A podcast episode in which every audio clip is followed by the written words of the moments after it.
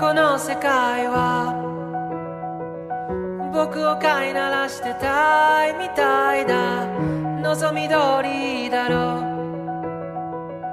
う美しくもがくよ。互いの砂時計。眺めながらキスをしようよ。さよならから一番遠い場所で待ち合わせよう。Buenos días, tardes, noches, gente de este lado de la internet, o podríamos decir eh, Konbanwa. Sean todos bienvenidos a esta segunda parte de nuestro, nuestro buceo por la obra de Makoto Shinkai, el director, guionista y animador de Japón que se ha vuelto, ha- ha obtenido un gran renombre en los últimos años gracias indiscutiblemente a su joya de Your Name y que eh, hoy es sujeto de nuestro escrutinio. En el capítulo anterior de Punto de Giro Podcast, tu espacio de delirio y hoguera de conocimiento audiovisual, eh, pudimos, pudimos eh, introducirnos dentro de lo que es la dentro de lo que es la narrativa de Makoto Shinkai, cómo el realizador construye utilizando elementos semióticos y folclóricos, cómo construye eh, sus guiones y cómo al mismo tiempo ha logrado reversionar eh, mitos clásicos dentro de su cultura local para darles una, una lectura universal occidentalizable, si se le quiere decir. En ese mismo afán, eh, vamos a continuar eh, revisando tres películas de los últimos años de, la, carrera de Makoto para seguir, eh, seguir es- desmenuzando, ¿no? Cómo, cómo este gran director, este gran artista, este artista íntegro, eh, consigue crear a través del estudio de los símbolos historias que nos tocan a todos a lo largo del mundo, ¿no? Y que, ¿por qué no? Nos han hecho llorar a más de uno. Y hablando de gente que llora, tengo el honor de presentar a mi amigo personal y maestro en la edición, sobre todo en la edición de este programa, don Esteban Fon Vieja. ¿Cómo estás? ¡Hola! Bien. Acá estamos. Muy escueto, muy escueto. Así es. No, súper bien, súper bien. Bien animoso en este día domingo. Estoy muy feliz. También debo, debo contar, entre paréntesis, que mi, mi hermano me prestó su Super Nintendo, entonces estoy súper feliz. Voy a jugar durante estos días de, de cuarentena. buena. Sí, bacán, weón. Es de esos Super Nintendo chicos, eh. Los, los que se conectan con HDMI. La raja, weón. Oye, y está, digámoslo, intervenido. Sí, está ¿Tiene su- súper que- craqueado. está, está intervenido total. Tiene como 200 juegos. Lo compró en Iquique. Paso el dato. Oye, y eh, en la otra esquina de, este, de esta tripleta, de esta triple amenaza, nuestro sensei, eh, el, el- el- el autor intelectual y material de este crimen, don Gabriel Alarcón. ¿Cómo estás? Hola cabros, ¿cómo están? Oh. Me- oh, mejor que tú parece. Tengo una pelota de mm, como de alergia en la punta de la lengua que me cuesta, me hace que se sé, weón. Va a ser horrible este programa. me, me salió, yo creo, por tanto re- remedio culiado que estoy tomando, weón, para la boca, weón. Puta, weón. Qué terrible, weón. Ya, pero tranqui, igual. Paulina, Paul- Paulina tiene un problema con la gente como tú. weón. Para, el- para que la gente te sepa del- de la gente que nos escucha, eh, me salió una. Me, me erupcionaron las muelas del juicio esta semana de una forma como casi delictual de parte de mi cuerpo. Muy del, muy del Chile vamos mi cuerpo. eh, Así. Apoya a Piñero, un montón de weas, pues. Oye, weón, eh, No- la- se le ocurre no justo. sé, a qué edad normal. A qué edad es normal que salgan las muelas del juicio porque a mí me las sacaron cuando yo era un infante, pero como a, qué- a qué edad se supone que salen? Antes de los 25. No sé. Sí. Antes O sea, de los 25. Eh, no Como es una para que te salgan las mías. Mm. Pero tú ya pasaste esa weá hace rato, pues, weón. Sí, no, sí, un, por eso digo que es un, ac- es un acto criminal, pues, weón. Es un. Una reluci- eh, un, una resolución bandida de, de mi cuerpo, un, un atraso biológico. Entonces te la estáis sacando de una. Me la tengo que sacar de una. Más que nada por el Oh, qué dolor, Más weón. que nada por el. Podría sacármelas todas juntas. Pero saldría, me saldría muy caro. Ya que en este país. eh, Claro. Y no me voy a ir a pasear al sistema público para que me saquen la, la- los dientes un- uno, en una urgencia que el 60% del- de las personas que están sentadas están ahí porque tienen COVID-19. Es muy chistoso escucharte así. Como, como, se, como se. Así como. Es, co- es como el 60%. No pudiste elegir un porcentaje con menos ese. Oye, ¿qué decís de, de- de la Pauli? ¿Qué, qué, le pasa con los ses- Ah, que. La, la gente que tiene como la lengua larga y se sea, a la Pauli le da como mucho cringe. Y como que siente que son como un error de la naturaleza. ¿Viste, vi- viste que so- soy un error, weón? Soy. Es un crimen, weón. Le sale como el, el darwinismo que lleva adentro y es como, no, esa gente culiada como que sobrevivió porque Dios es grande nomás, weón. Tienen que desaparecer, no pueden hablar así, weón. entre, entre ellos es Emma, Emma Stone, pues, también tiene otro, otro nombre a esa, a esa actriz. Ah, sí. Tam- También, tiene tu condición de la lengua larga. Pero yo creo que Sí, hecho, pueden- ella pueden practicar muy buen sexo oral, quizás. Ok. Gabriel, eh, lo que tú podrías practicar es eh, saludar a la gente, porque eh, en el capítulo anterior te dejaron no solamente unos saludos, sino que también unas peticiones. Vamos a partir saludando a Jeroson Dream, que es un, un, un regresado, un hijo pródigo de aquí del canal, que dice que su película favorita de Makoto Shinkai es El lugar prometido. Él, él escribió El lugar prom, prom- Promptuaco, no escribió prometido. Yo, yo me, me di cuenta que decía prometido porque tuve que googlear el nombre de la película porque no entendí lo que escribió. Pero, sí, problema mío, de, de mi, mi falta de entendimiento. Eh, yo no la vi, weón, en el, el lugar prometido. ¿Tú la viste? El lugar que nos comprometimos. Más allá que las nubes. Más o allá el de- lugar prometido. Es una película de guerra esa. O sea. eh, sí, es bonita. Listo. Fin. O sea, yo creo que tiene.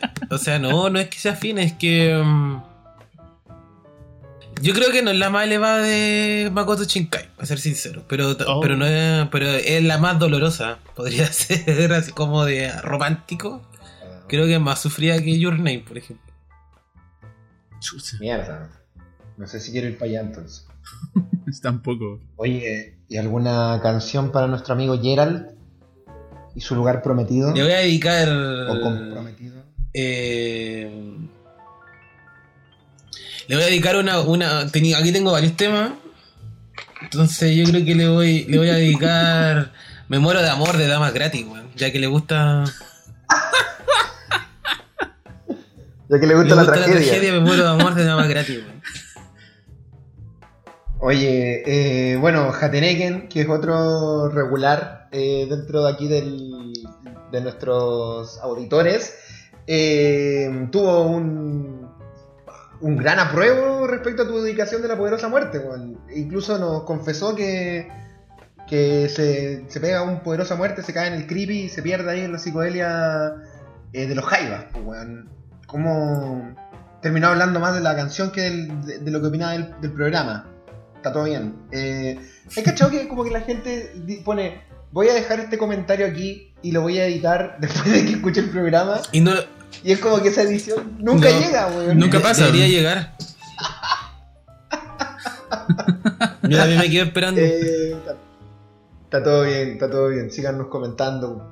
Pulgar arriba, pulgar abajo. Ahora tenemos una cuenta de Instagram, weón. Así es. El- Esteban, cuéntanos. Se llama punto de giro guion bajo podcast. Pro- Toma. pronto vamos a empezar a subir ya más cositas porque está recién hecho, entonces probablemente vayamos subiendo más fotitos, imágenes y cosas así. Ya más actualizando también para lo que se viene en los próximos capítulos también. Si siguen y también si están aburridos en el, en el Facebook, si todavía lo, aún lo tienen, que es cosa para viejos, igual. También, Gracias te- a mi mamá. también tenemos página de Facebook en punto de giro guion bajo podcast. ¿Y qué vamos, qué vamos a estar subiendo ahí? Eh, Nudes. Memes. No, me- me- me- asumo memes de alto calibre. Claro. La del perrito musculoso y el, el chico ese. Gabriel, una canción para el almirante Jateneken. Mentirosa de ráfaga. Uh. Toma, concha tu madre, no te lo vengo a decir con nadie, weón, me robaste el corazón. Hay que se tome. Yo que cayó en la. en el. en el. en la, en, la- en el creepy con la poderosa muerte. Ahora que caiga con la cerveza, con ráfaga, po, weón. Buena. Grande Rafa. A mí Ráfaga me gusta mucho. ¿Te gusta mucho ráfaga? Ráfaga estuvo. Me gusta mucho Ráfaga, mucho, mucho, mucho. Lo escucho, lo escucho para callado. Así como usualmente. Y en la ducha. Acá, acá es bacán porque nadie entiende español, entonces no lo tengo que escuchar tan para callado. Ah, está Pero bien. como ese, ese sonido latinoamericano que tiene la cumbia, como que me, me avergüenza un poco. Como que no quiero que me, que me echen a la policía montada. ¿cachai? Igual tengo que ma- mantenerlo para callado. Claro, pero como que can- canto sus letras como con, otro, con, otras, con otros ritmos, ¿cachai? Entonces ahí como que paso piola. Hago lo mismo con Arjona. No. Dime me que no. Es el único tema que me gusta de Arjona, para ser sincero. Oh, yo odio a Arjona. Todo, todo, todo Arjona lo odio. A mí, yo sé por qué disfruto ese, weón. A mí me gusta ese tema sin daño a tercero. Ese tema legítimamente me gusta mucho. Oh, me carga, me carga sí, es súper malo, pero ese. Dime que no. Como que me como que la. Más que nada, como que me evoca el. Un momento así como en, en el campo, arriando las vacas, ¿cachai? Como la radio AM ¿Qué sonando. tiene que ver con la canción? Cosas de la vida, sonaba cuando era feliz, pues. ¿Estuviste en el campo arriando vacas? Sí, pues arrea- como decía la canción, pues arrear la vaca, arrear la vaca hacia el corral, hacia el corral. Sí, sí. un verano que me dejaron solo mis padres en el campo con así tipo tipo libro de, de Charles Dickens así. Bueno, no te podemos cuidar este verano, ándate con tu tío el campesino. Tom Sawyer. eh, Sí. Con los chorros rotos así. A pata Y pelada. Arjona y, Y un con- con- y una paja en la boca. Y viviendo con un- una tía que tiene problemas comunicacionales y de profundo dolor emocional que a- cambia con mi llegada durante el verano, pues, ¿cachai? Y, y nos volvemos amigos y, y todo pero- genera un cambio y. y, y todo de por medio hay animalitos, pajaritos que me conversan y, y tenemos una amistad con un caballo, Rocinante, no sé. un hermoso verano y de, y de fondo el playlist de este verano, dime que no. Tirando de piquero en el lago. En el lago Colbún. Así es, pues. Qué horrible, weón. No, no lo envidio para nada, weón. Muy Charles Dickens. Oye, tu, tu tocayo Gabriel Cornejo, un gran saludo para él también, otro querido, respetable auditor al que a quien le debemos nuestro corazón. Pide que le dedique un tema a Carla Rubilar. Lo tengo aquí. que- Un tema para Gabriel Cornejo y uno para Carla Rubilar. Lo, te- lo tengo aquí anotado, el marcado así. Si pudieran verlo, tengo en un circulito con, re- remarcado con rojo, una flechita al lado que dice tema para Carla Rubilar. Dice tonta de Hay Comanche. una foto para Insta. To- Para seguir la tónica, weón. De, Va, Esa es. Tonta. Ese mismo es, pues. Esta situación yo ya no la aguanto, ya no la aguanto. Es muy bueno ese tema. Mamá me dijo una vez, hijo, no te cases. Hoy la canción de mierda. Para Carla Rubilar. ¿Y para Gabriel Cornejo? Eh, yo me enamoré de Amar Azul. Oh, qué buena. Temón. Del cielo a la tierra. eh, todo esto, todos estos temas vi- se, se vinieron a mí después de haber visto un meme que decía como salía Homero Simpson eh, muy curado y, y le, Marge le preguntaba por qué estaba borra- borracho. Y Homero Simpson le contestaba a Marge, yo no quería tomar Marge, pero pusieron Amar Azur, Marge, pusieron Amar Azur. y, y, lo, y entendía Homero.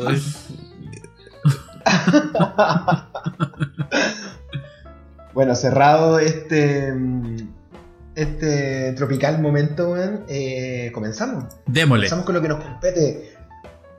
Segunda parte, Makoto Shinkai, semiótica y folclore.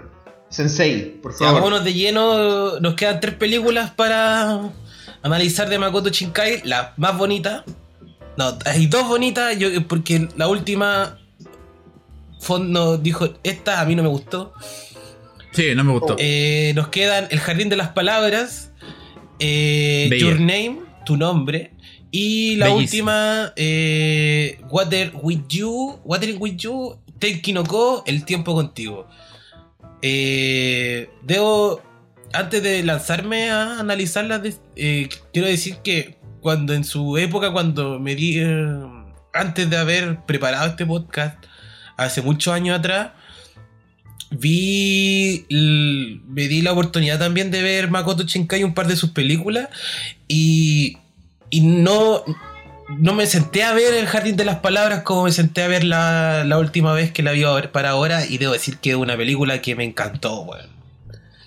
tengo que caer rendido ante el, el poder de Makoto Shinkai y decir que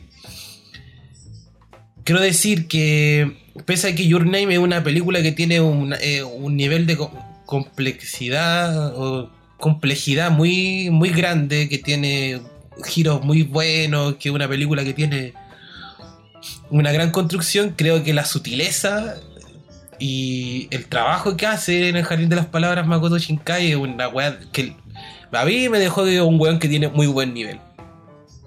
Y me dejó tranquilo. Yo creo que me atrevería a decir que junto con Your Name es una de sus mejores películas, weón. No sé qué piensa Esteban Fon, que dice que también le gustó mucho. Sí. Sí, me asumo. Bueno, como decía yo en el podcast anterior, yo primera vez que me metía en el mundo de, de, Makoto y mm, la verdad que de mis favoritas eh, yo concuerdo con Jardín las Palabras y Your Name. Y cuando vi esta película, yo creo que lo único como se podría decir como negativo que le encontré, que la sentí corta, pero puede que sea bien en realidad, porque está bien contado, está, en 45 minutos está súper bien contada la, la película. Entonces, pero todo lo demás lo encuentro increíble, o sea, como todas la- las metáforas que tiene, la construcción de los personajes, especialmente en, el- la construcción de la, de la profesora, lo encuentro increíble, como cómo se desarrolló en realidad la película. Y también la- hasta, hasta la técnica, por ejemplo, se trabajó en Photoshop, eh, la la- todo lo que es el diseño de pintura ¿cachai? Y, de, y de arte. ¿cachai? Entonces igual hay como una... A pesar que tiene como esa...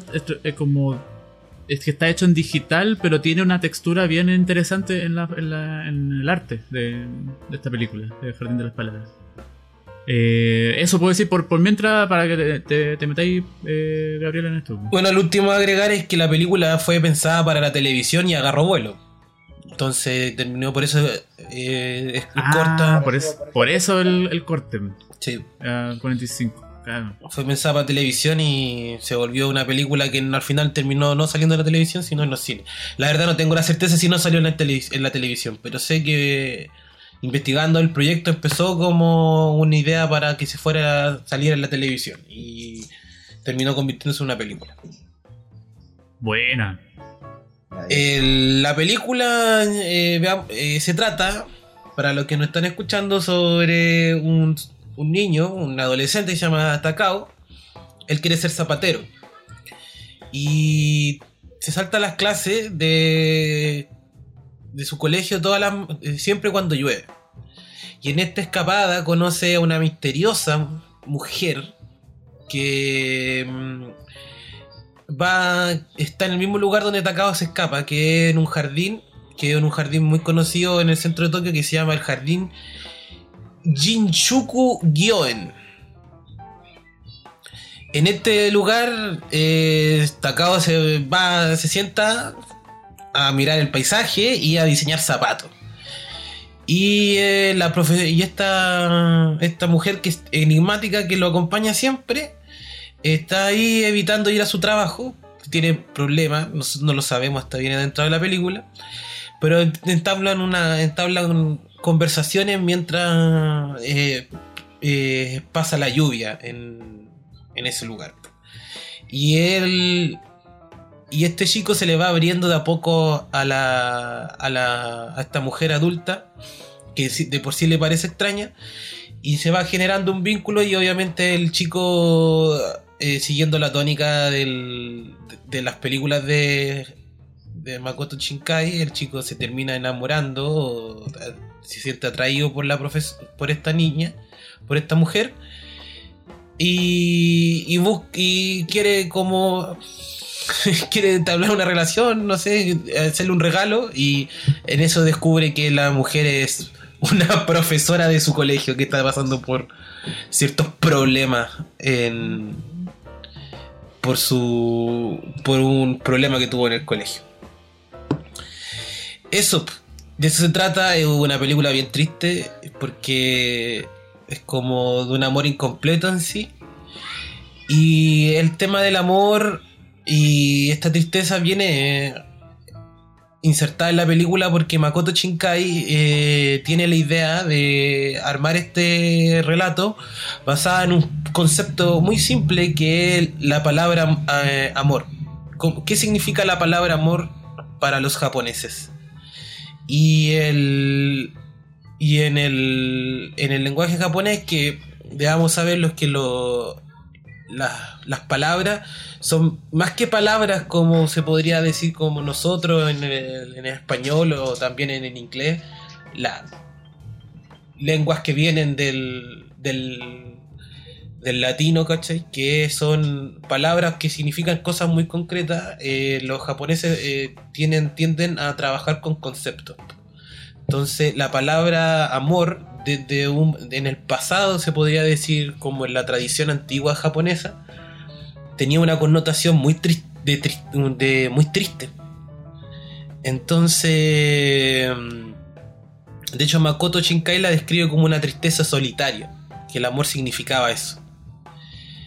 Y eh, entonces Makoto Shinkai desde ahí parte su la creación de, de este guion y de esta película. Y a través de ella podemos ver cómo se de- desenvuelve este concepto y cómo eh, tiene. cómo los personajes eh, de cierta forma repercuten con, con esta idea que tiene Makoto Shinkai de hablar sobre el amor como algo solitario y triste. Eso.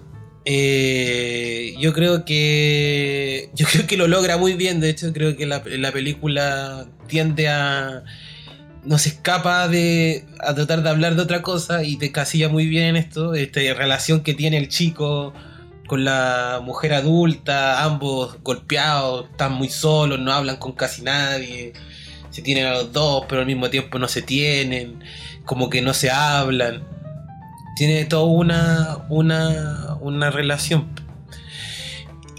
Y, y bueno, para que digámoslo, que tiene, para que podamos como analizarlo, hay un, un mapa conceptual que, que les quiero compartir, que, eh, que tiene relación con, con esta con esta, con esta palabra en cierta forma y cómo, y cómo, lo, cómo lo trabaja. En esta palabra, eh, eh, la palabra amor en este relato tiene, ti- tiene un gran, una gran importancia, ¿ya? Entonces, esta, entonces lo que quiere lograr Makoto Shinkai, o sea, lo que finalmente logra es que este, est- esta palabra se vuelva una imagen, porque finalmente sea la, sea la película en su completo. Y para que esto se logre, eh, él usa un. usa varios. varias. varias varios conceptos que se van anidando y que finalmente terminan significando el- en, eh, en la película el- esta palabra del amor, ¿cachai? Este mapa conceptual eh, podríamos decirlo que de cierta forma está manejado por no, no, no, no por conceptos que se suman y terminan en otros, sino que están relacionados. Es decir, la imagen, que sería en esto la, la imagen, que es el resultado final, que es la película, uno la podría desmenuzar y comprendiendo qué son las cosas que tiene entre medio. Y en este, y en este desmenuzar en la película de Makoto Shinkai, El Jardín de las Palabras, podríamos encontrar pequeñas relaciones que nos ayudan a fortalecer esta imagen, o que finalmente nos dan esta imagen, que sería, uno sería el, el sujeto, que son los personajes, más el mundo, o sea, el sujeto más el mundo y la, y la percepción que nos generan, eh, nos generan al, al- a interactuar entre ellos, y la realidad en la que están insertos estos personajes, más la naturaleza en la que se encuentran, que finalmente nos dan un significado especial. Ya, A ver, entonces, esto es como. Son como dos, entre comillas. eh, son dos como fórmulas que ocurren como de forma paralela, ¿no? sí, y que también al mismo tiempo... Como en un lado tenemos lo que decís tú como el sujeto más mundo, es decir, los personajes, más el contexto en el que los personajes se desenvuelven, que nos generan a nosotros como espectadores una percepción respecto de ese choque de... o ese más que ese choque, ese cruce entre individuo y realidad. Y, y al, al- al costado, al costado cierto está la realidad más la naturaleza que nos entregan una significación. Claro, nos entregan un. Claro. Y al mismo tiempo, la percepción con la significación también están unidas y que nos terminan generando un, un asunto que sería como. Podríamos decirle como una semejanza que sería como la intención final del director. ¿cachai? Mm. Ah, ya, perfecto. Por eso digo, Claro. por eso digo que no es como una fórmula, es como más como un dese- es como un desmenuzar un desmenuzar un un, un ima- eh, desmenuzar la- un- una imagen y darse cuenta de que tiene esta tiene todo esta con- tiene todo este contenido dentro y que finalmente ese contenido es el que nos que nos da algo. Por ejemplo, en el en el en el Si nos, si nos centramos, si nos centramos en la película, este ejercicio es aplicable en, en todas las escenas de la película. Claro, este ejercicio eh, eh, eh, es aplica- aplicable tanto en la trama macro, al nivel también en analizar los cuadros y también analizar ciertas escenas. O sea, tiene todo, y yo creo que eso finalmente lo bonito de la película es lo que tiene mucho, un gran trabajo. Sí, por ejemplo, el, cuando hablamos del sujeto y- y el mundo, eh, eh, simplificando los términos, el sujeto es el personaje, ¿cachai? El personaje como, como lo estamos observando. Y el, y el mundo es como, el, como lo externo a él le está empezando a afectar.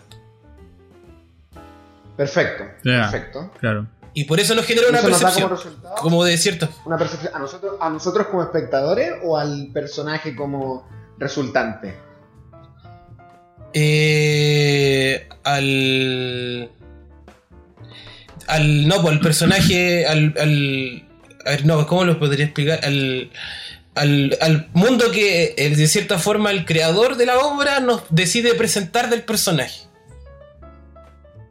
Ah, ya, perfecto. perfecto. ¿Cachai? Por ejemplo, Entonces a, noso- a nosotros como espectadores, pues nos crea esta percepción somos nosotros los receptores de la percepción. eh, claro, La, la consecuencia de, este, de, esta, de esta suma. Exacto, sí.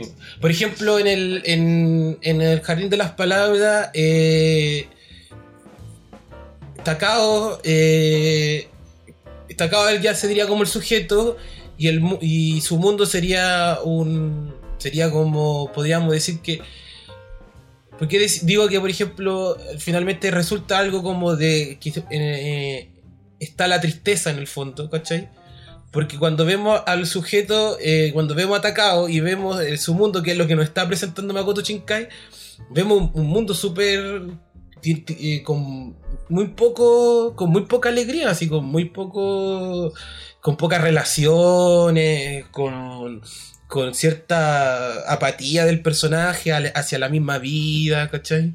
Te lo estoy hablando como un nivel como de, de la película completa, del largometraje, ¿cachai?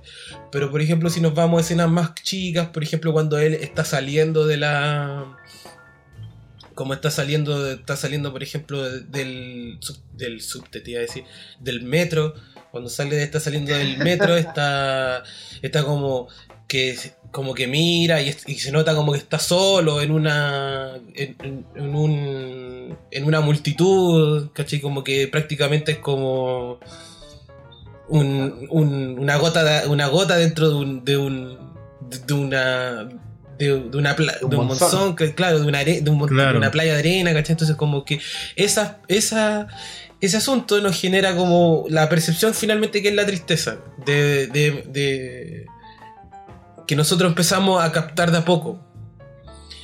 Y, y por el otro lado, y, y después vamos por el eh, por otro lado, y que es lo interesante que hace Makoto Shinkai, es que en esta, eh, eh, al mostrarnos la realidad de, de los personajes y en la naturaleza a su alrededor, ¿cachai? No, nos muestra sobre el amor, ¿cachai? Y entonces ahí finalmente terminamos combinando y terminamos entendiendo el amor y la tristeza. Y que finalmente... A ver, pero ¿cómo sería, cómo, cómo, cómo podríamos explicar también esta segunda, esta segunda fórmula, entre comillas, de realidad más naturaleza, igual una significación? Yo creo que por la lluvia, ¿no? La, la realidad, el- la realidad es la es más como más de relato que se presenta, ¿cachai? Que es como vamos conociendo cómo es la, la vida de de de, de Takao, a decir Makoto, la vida de, Ta- de Takao, ¿cachai? Y cómo es su realidad, que son las cosas que, que, que eh, eh, es maduro, son cosas bien concretas, que es maduro, que se salta las clases, que no tiene muchos amigos, existe cierta apatía por la, por la vida, ¿cachai? Que mm, quiere ser zapatero y siente que no tiene talento, le motivan ciertas le motiva algo que no le motiva, no le motiva a todo el mundo, se le trae problemas, todas esas cosas serían la realidad. Perfecto. ¿cachai? De la realidad del personaje. Y todo esto va a y todo esto eh, est- lo estamos for- eh, lo estamos viendo en, en paralelo con eh, la naturaleza, porque todo esto los personajes lo empieza, lo, lo comunica en, en, en escenarios donde la donde la película eh, trata de trata de cierta forma que sintamos el sintamos la pasión que tiene por ejemplo eh, Takao en, por los zapatos. Entonces por ejemplo cuando está hablando sobre los zapatos no sé, por ejemplo, en un momento de Takao estaba hablando sobre los zapatos, dice, empieza a contarle por qué tiene tantas historias por los zapatos, y no, y se nos abre hacia un, hacia un paisaje gigante donde que es el que este, este este como parque eh, la mitad de Tokio donde se alzan unos árboles intentando sobrevivir entre medio de los edificios la lluvia entonces tú sentís como, entonces creo yo, y más que me pasa a mí, que yo creo que es un efecto un poco más personal, no sé si les pasará a todos, si siento, uno siente por detrás la, la, pasión que tiene Takao sobre lo que, sobre lo que siente. Y después todo eso se va desplegando eh, se, va usando ese recurso a través de lo largo de diferentes escenas en la película. Por ejemplo, en la escena final, donde ya donde los personajes desbordan sus emociones y dicen, demuestran su realidad, yo estoy así, estoy mal porque lo que porque te porque me enamoré de ti, esto no puede pasar y, la lluvia tormenta, pues, ¿cachai? Tormenta. Claro, eso igual es un, un detalle importante que, que quería como complementar con lo que decía Potoco, que por ejemplo que para mí, el, tomando en, en cuenta la fórmula que dice, por ejemplo, para mí la, la lluvia es, un personaje más, como naturaleza, un personaje más dentro de la misma película, porque la lluvia es, es el... los sucesos donde los personajes comienzan a relevar su amor y su sinceridad. Entonces cuando hay lluvia, es lo único momento donde los dos personajes eh, se sienten, entre comillas, libres. Cuando se acaba la lluvia, es el momento cuando se revela que el- la, chica que, que Takao está enamorado es la profesora. Entonces, como justo lo que está, le está sucediendo a los personajes, lo- los momentos de verdad, de revelación, es cuando se termina la lluvia. Y cuando tienen que volver a, encontrarse y a decirse su- nuevamente la- la- su, su- su sinceridad y su, su pasión, vuelve la lluvia. Entonces la lluvia es como un personaje junto con ellos eh, y va, va de la mano. Entonces la naturaleza está bien ligada al mismo, a los mismos sujetos, a la misma realidad.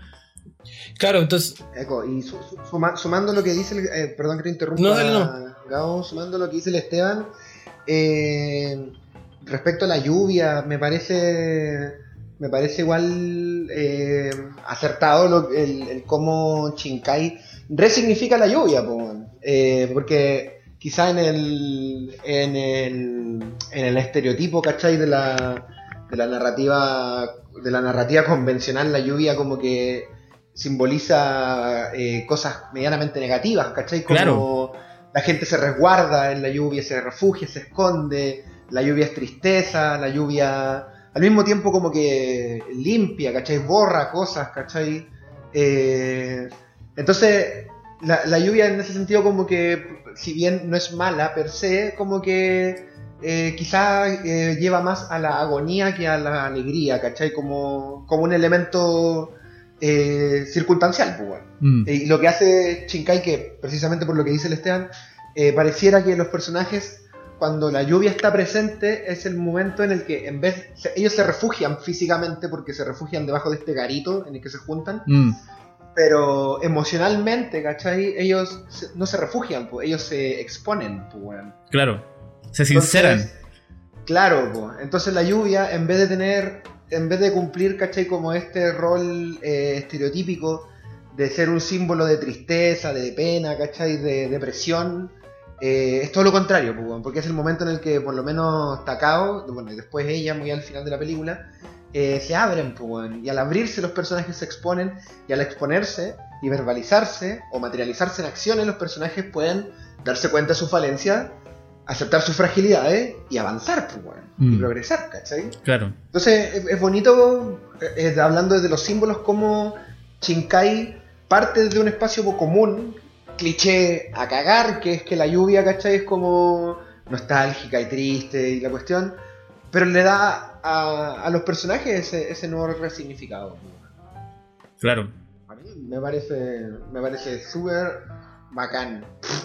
mira, siguiendo, Sí, la eh, ejerciendo como dentro de la misma película para que que se note que yo para que se vea como de que existe una, una intención detrás de todo detrás de todo esto de, de Makoto Shinkai eh, voy a desmenuzar un, un- un- una escenita muy cortita de que es cuando eh, Takao se entera de que la, de la que la profesora es o sea de que la mujer con la que se estaba viendo en el parque es, la profe- es una profesora del colegio Maravilloso, el final del acto 2. entonces, el.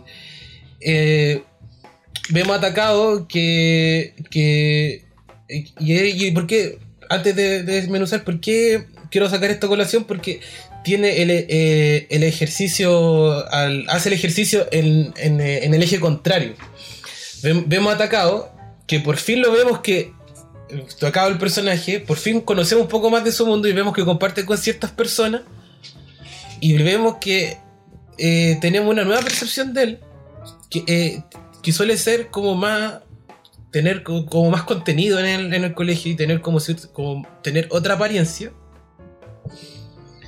de, eh, como un tacado muy diferente al, al que vemos tan, tan abiertamente en, en, en el en, en el parque que habla sobre sus pasiones y todo esto pareciera como un tacado que Claro. al estar con más personas no, no, no, no comparte mucho. Y, la, y en la realidad es cuando, eh, y podríamos decir, cuando se, se enfrenta como a la verdad de darse cuenta de que eh, esta mujer es su profesora, eh, la naturaleza alrededor de él, eh, eh, los escenarios, han desaparecido. Ya no, ya no hay árboles enfrentando el- ya no hay árboles enfrentando a los edificios. Estamos encerrados dentro de un colegio. Hay sol fuerte pegándonos. Y finalmente Takao eh, se da cuenta, pasa esta, esta chica pasa por el lado de él y él no dice nada, na- nadie habla de nada.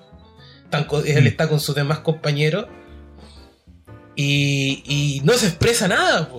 Si el- al- al- porque dentro del eh, al haber sol, debe estar despejado y haber estado encerrado en el colegio, cambia la, cambia la percepción del personaje. Y hay otra significación.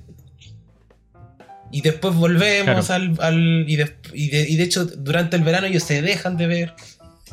Entonces, eh, por eso digo que tiene como una intención Makoto Shinkai de- eh, al trabajar estos escenarios y cómo en este, en este, en este juego de que cómo, el, cómo, eh, cómo, eh, los personajes enfrentan a su mundo y cómo la realidad de los personajes están relacionados con la naturaleza, con los escenarios donde están inser- inser- insertos. Entonces, es un juego muy, siento que eh, es muy bonito y muy eh, cla- claro para dejar darnos ciertas sensaciones. Y creo que la conexión que, te- que estoy buscando de cierta forma para llevarlo hacia el lado del de- del del folclore se podría decir aunque esto lo podemos aplicar a muchas formas como habíamos hablado en el, en el podcast anterior que no es una fórmula para hacer folclore ¿cachai? sino de que lo interesante es que usando este como mapa conceptual uno puede trabajar más complejo, eh, puede trabajar algo más, más complejo como por ejemplo el los conceptos que están metidos en cierto en, en el costumbrismo, ¿cachai? En el folclore.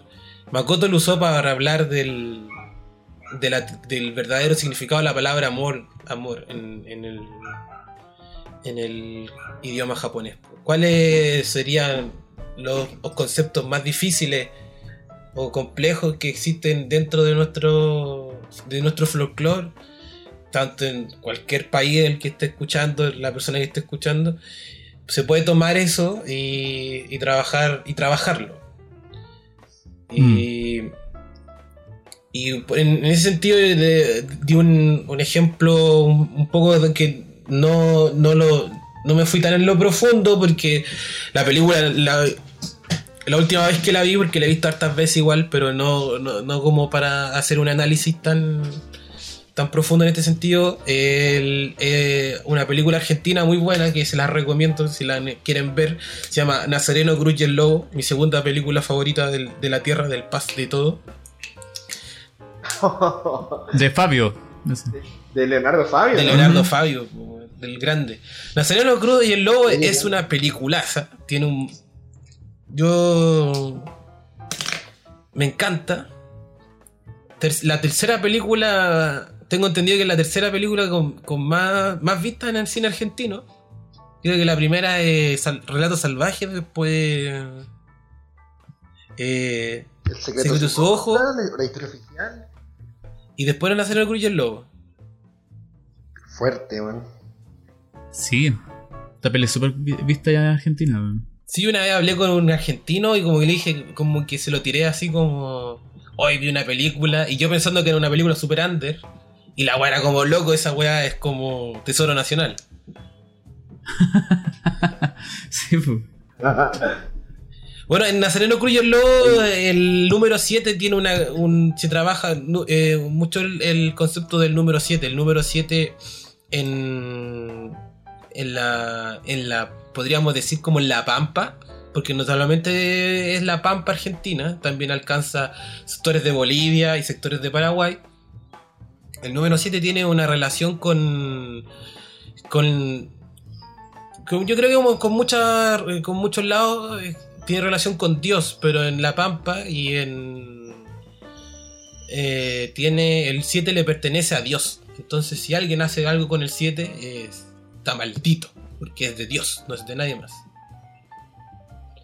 Entonces, es interesante como el, número 7, Nazareno Cruz y el Lobo, se va formando, de- se, va tocando de ciertos puntos donde tiene esta misma relación. Pues el Nazareno, eh, al ser el séptimo hijo, tiene su mundo cambia y tiene una maldición. Oye, Antes, antes, antes de empezar, Eco, una pequeña reseña para los que no sepan de qué se trata. Ah, la sí, perdón. Claro. Sí, perdón. Nazareno Cruz y el Lobo es, eh, eh, se trata sobre Nazareno, un, un, un tipo que está maldito eh, y se enamora perdidamente de Griselda, la chica más, de la chica más bonita del pueblo, y, no pueden estar juntos porque como es una persona maldita, no puede, nadie tiene no puede Griselda amar a, a, a Nazareno. Y el pueblo quiere eh, cazar a Nazareno cuando descubren que está maldito y su amor se ve eh, complejizado por esta maldición y Nazareno huye buscando una forma de solucionarlo. Y obviamente el destino de ambos recorre de esta, de esta maldición que vea- veamos si los dioses o no pueden ayudar a, más que nada a Dios, puede eh, salvar a Nazareno de esta maldición. Claro. Ya. Y, y, en, y en este juego el, el 7 es un- está muy presente. Eh, Nazareno desciende a los a al séptimo infierno a buscar una solución. Se juntan no sé en qué séptimo lugar. tiene todo un rollo con el 7. Y, Es súper bíblico, sí. Y- De hecho, bueno, por, por algo también se llama Nazareno. El protagonista. Sí, po. Y bueno, no, no podría ponerme a desmenuzar como al nivel como lo hice con el con, el cuento el, con el jardín de las palabras porque no la tengo tan fresca como el jardín de las palabras.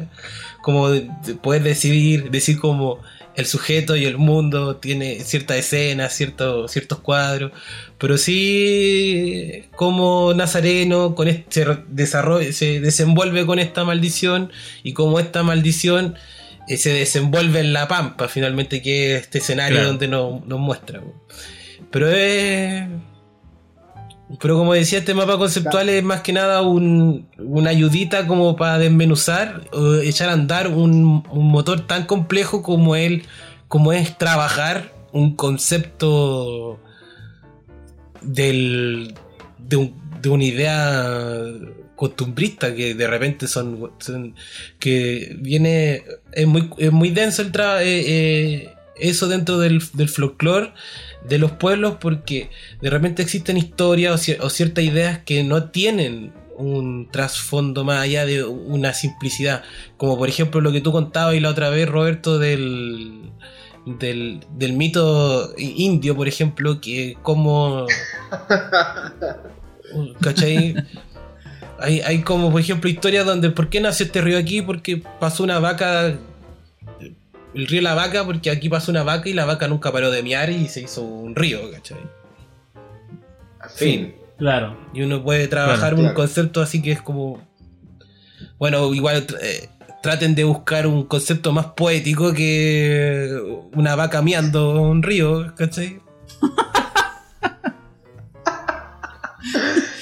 Ya, pero igual lo que es lo que lo que dice finalmente eh, responde también a, a que finalmente eh, los entornos eh, naturales o físicos, en los, físicos y emocionales, ¿no? En los que nuestros personajes se desenvuelven, se ven afectados de una forma por el cómo los personajes progresan. pues. Claro.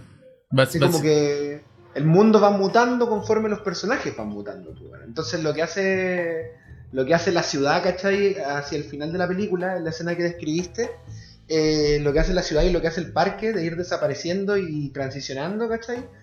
Eh, es básicamente responder a, a cómo el, el, ar- el arco del protagonista se va atando. Claro. Y eso, de nuevo, responde a la lógica que los espacios que los personajes habitan, que los personajes habitan, son el reflejo de lo, donde los personajes están habitando emocionalmente, ¿cachai? Claro. Aparte que Pues también tiene ese mismo me- mensaje de, y simbolismo de, de personas solitarias, porque al final de cuentas los dos son personajes solitarios, o por lo menos se sienten así, como apretados emocionalmente, y con la, la- la comparación de un, un espacio abierto como es la, la misma naturaleza, entonces choca también esos mismos simbolismos de, de un espacio completamente abierto a personajes que están completamente cerrados, que, les permite esa mutación a, a que se abran en realidad. Y la ayuda de la naturaleza hace eso, pues, a los mismos personajes, que se puedan abrir entre ellos y, y se- y sincerarse. Exacto, es que también la figura del parque, no por nada el parque, me imagino que Shinkai lo eligió, ¿cachai? Claro. Podría, podría haber inventado un parque falso.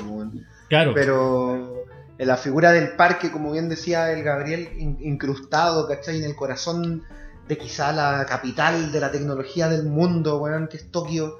eh, estos árboles, ¿cachai? Que, que combaten en contra, en contra de los edificios para poder alcanzar, weón, rayos de sol. Como que eh, de cierto modo igual simbolizan eh, de cierto modo los sueños que tiene, que tiene el personaje, por ejemplo, de ser un zapatero a pesar de que eh, cree que no tiene talento, de amar a pesar de que cree que no merece ser amado porque nadie realmente lo conoce, ¿cachai? Porque nunca se ha abierto al mundo. Entonces esa, esa- esas luchas internas que el personaje tiene, eh, de cierto modo eh, encuentran una materialización física en cómo el mismo, el mismo parque ha subsistido a, a la, a la modernidad, pues, weón Claro. Ha subsistido a la adversidad, ¿cachai? De verse rodeado de concreto, pues. Y mantenerse. Y, y gracias a esa preservación, eh, los personajes pueden finalmente cobijarse dentro de él y abrirse, pues. Y ahí entra de nuevo lo que hablábamos de la lluvia, este espacio que hace que la gente se esconde en la caverna, pero los personajes en vez de esconderse en la caverna salen, ¿cachai? Claro. Se exponen, se liberan. Es bonito eso, como el árbol buscando los rayos del sol, pues. Es bonito eso, pues. Como a nivel poético, pues, como a nivel de símbolos, ¿cachai? De que Shinkai lo que hace es conectar a nuestro protagonista con el. no solo con la lluvia, ¿cachai? Sino también con el, con el parque que el personaje habita, pues. Y Mm. cuando ese habitar eh, muta, eh, la personalidad y la apariencia del parque también muta, pues, y gana. Y gana preponderancia el cemento, pues, weón, el tren, ¿cachai? El loco termina, termina como una- la película termina con el loco en, un- en una estación de tren, pues, weón. Claro. ¿Cachai? No termina en el parque, pues el loco termina convertido en un bloque de cemento, pues. Claro. Y, Eso me. y- complementando con lo que dices, también siento que lo que también nos, nos- pone Shinkai en, en la mesa es el concepto de la inmadurez. Que en un principio, cuando vemos la película, nos damos cuenta que estos dos personajes uno los siente y los percibe como personas inmaduras. Por ejemplo, tenemos a, a Takao que, claro, que no, se, se arranca de clase, no quiere ir.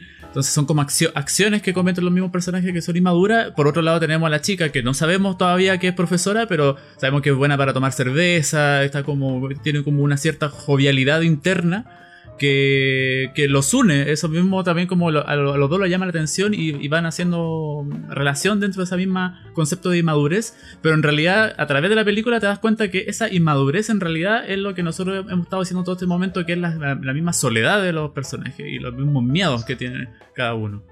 Especialmente porque la- uno de los grandes conflictos que presenta la- el personaje de la profesora es que ella fue eh, bulleada o acusada de, de que había, estaba acosando a un, a, un, a un chico del colegio. Y ese como miedo de, de que la vinculen con, con alguien que es menor a ella y más encima se, se empieza a enamorar de un joven que es, menor a ella. Entonces eh, tiene un conflicto completamente fuerte la, la profesora, en ese sentido, un conflicto emocional muy fuerte. Y que eso lo vamos desarrollando a través de la- de del desarrollo de la película, pero claro, nos plantean al principio dos personajes inmaduros que te das cuenta que en realidad no es tanto la, la madurez, sino que es la, es la soledad de los personajes, los miedos que tienen los personajes. Exacto. Que hace que son estos mismos miedos los que permiten que se encuentren. Claro, claro. Oye, entonces, eh, para sintetizar, tenemos eh, que el sujeto, que son nuestros personajes, más el mundo en el que habitan los sujetos, ¿cierto? Nos entrega una percepción Y esa percepción es la mirada autoral que el creador quiere instalar respecto a estos personajes y al mundo en el que habitan. Y Claro. de forma paralela tenemos la realidad de estos personajes eh, en la realidad, es decir, es decir, el estado en el que se encuentran nuestros personajes, sus sueños, sus frustraciones, eh, o los nuevos objetivos que han obtenido a lo largo de la trama, o las nuevas frustraciones que han obtenido a lo largo de la trama, más el cómo la naturaleza reacciona a este estado emocional o físico en el que se encuentra el personaje, nos entregan una significación. Y esa significación, nuevamente, es eh, la significación que evidentemente el realizador quiere que nosotros entendamos y que digiramos. Y finalmente estos dos conceptos, la percepción y la significación, eh, engloban la tesis de la película. ¡Pum! Y ahí está, una visión autoral. Perfecto. Qué lindo sonó, weón. Grande Makoto Shinkai, weón. Qué buena peli, Grande, weón. ¿viste? Y A, a ti no te gustaba, Gabriel, yo no lo puedo creer. No, no es que no me ¿Qué haya pasa, gustado. No, no, no, no, para nada. No es que no me haya gustado. Lo que pasa es que cuando la vi, no la. No, no me di la tarea de, de haberla visto como la vi ahora. Como que no la vi, la vi como, como un drama de romántico de la, ta- en la tarde. Pero no me di. Pero no la vi así como, oye, weón. Bueno, en su momento igual me gustó y creo que tiene que haber sido por todo esto. Pero no me dediqué a mirarla, a, dese- a desmenuzarla como la desmenucé ahora. ¿Cachai? Claro. Claro. Con que se lo merecía, ¿cachai? Siento yo que se lo merecía. Se lo merece. Todo el rato, es un peliculón. Pero Sí. nada hacía presagiar que el siguiente sí que sería un peliculón. pues. Que es personalmente la película con la, con la que conocí y probablemente le esteban también a. Makoto Shinkai, ¿no? Así es. La primera. Your Name. Exactamente.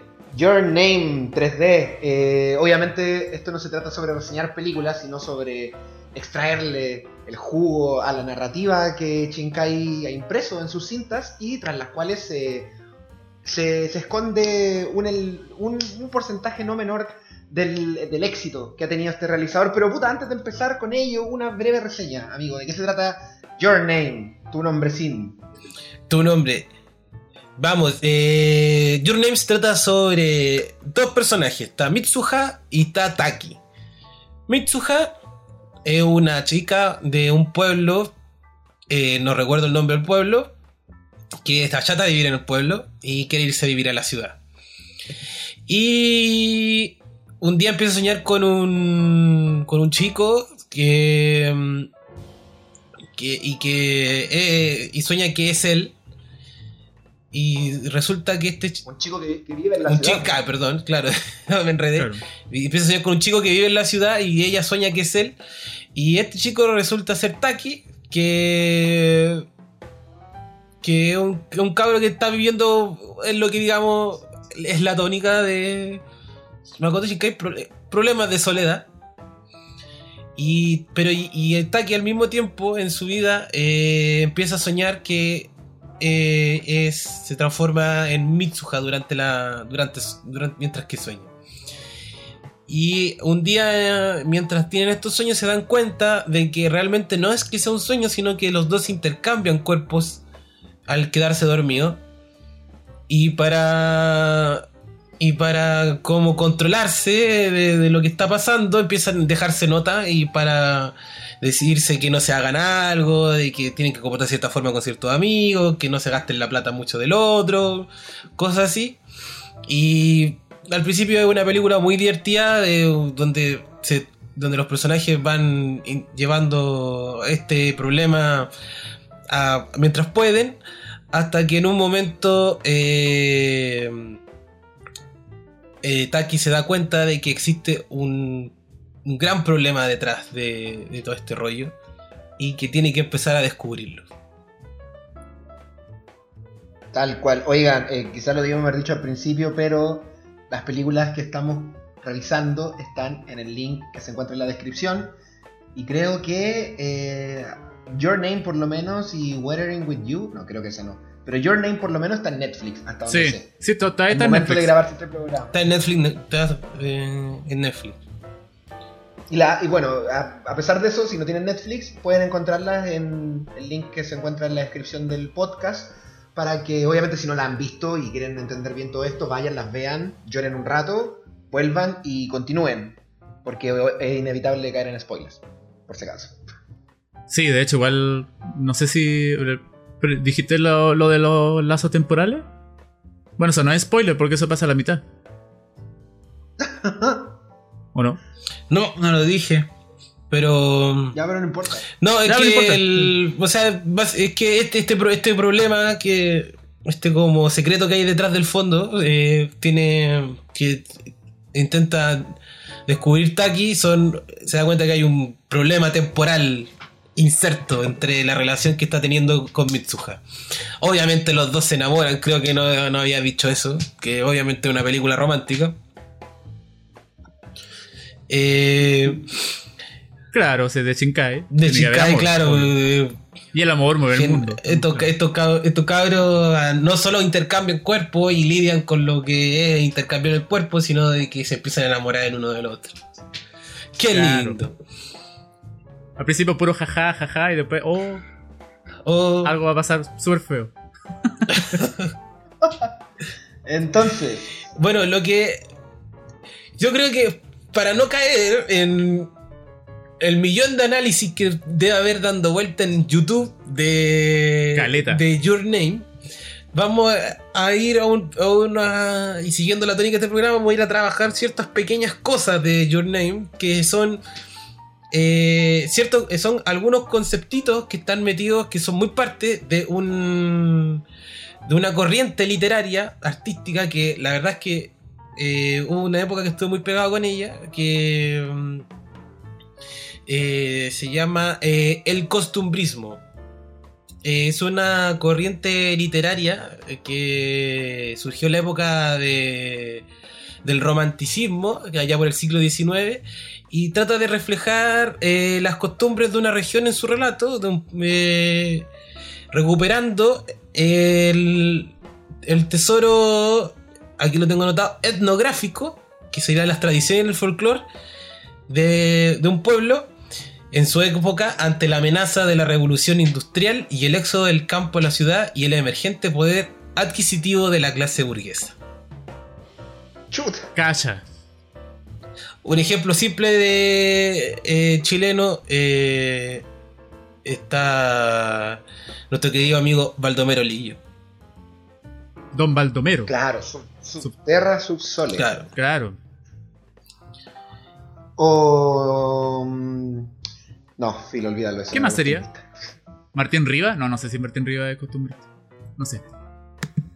Eh, el- estoy tratando de, mm, de recordar eh, el nombre de Manuel Roja.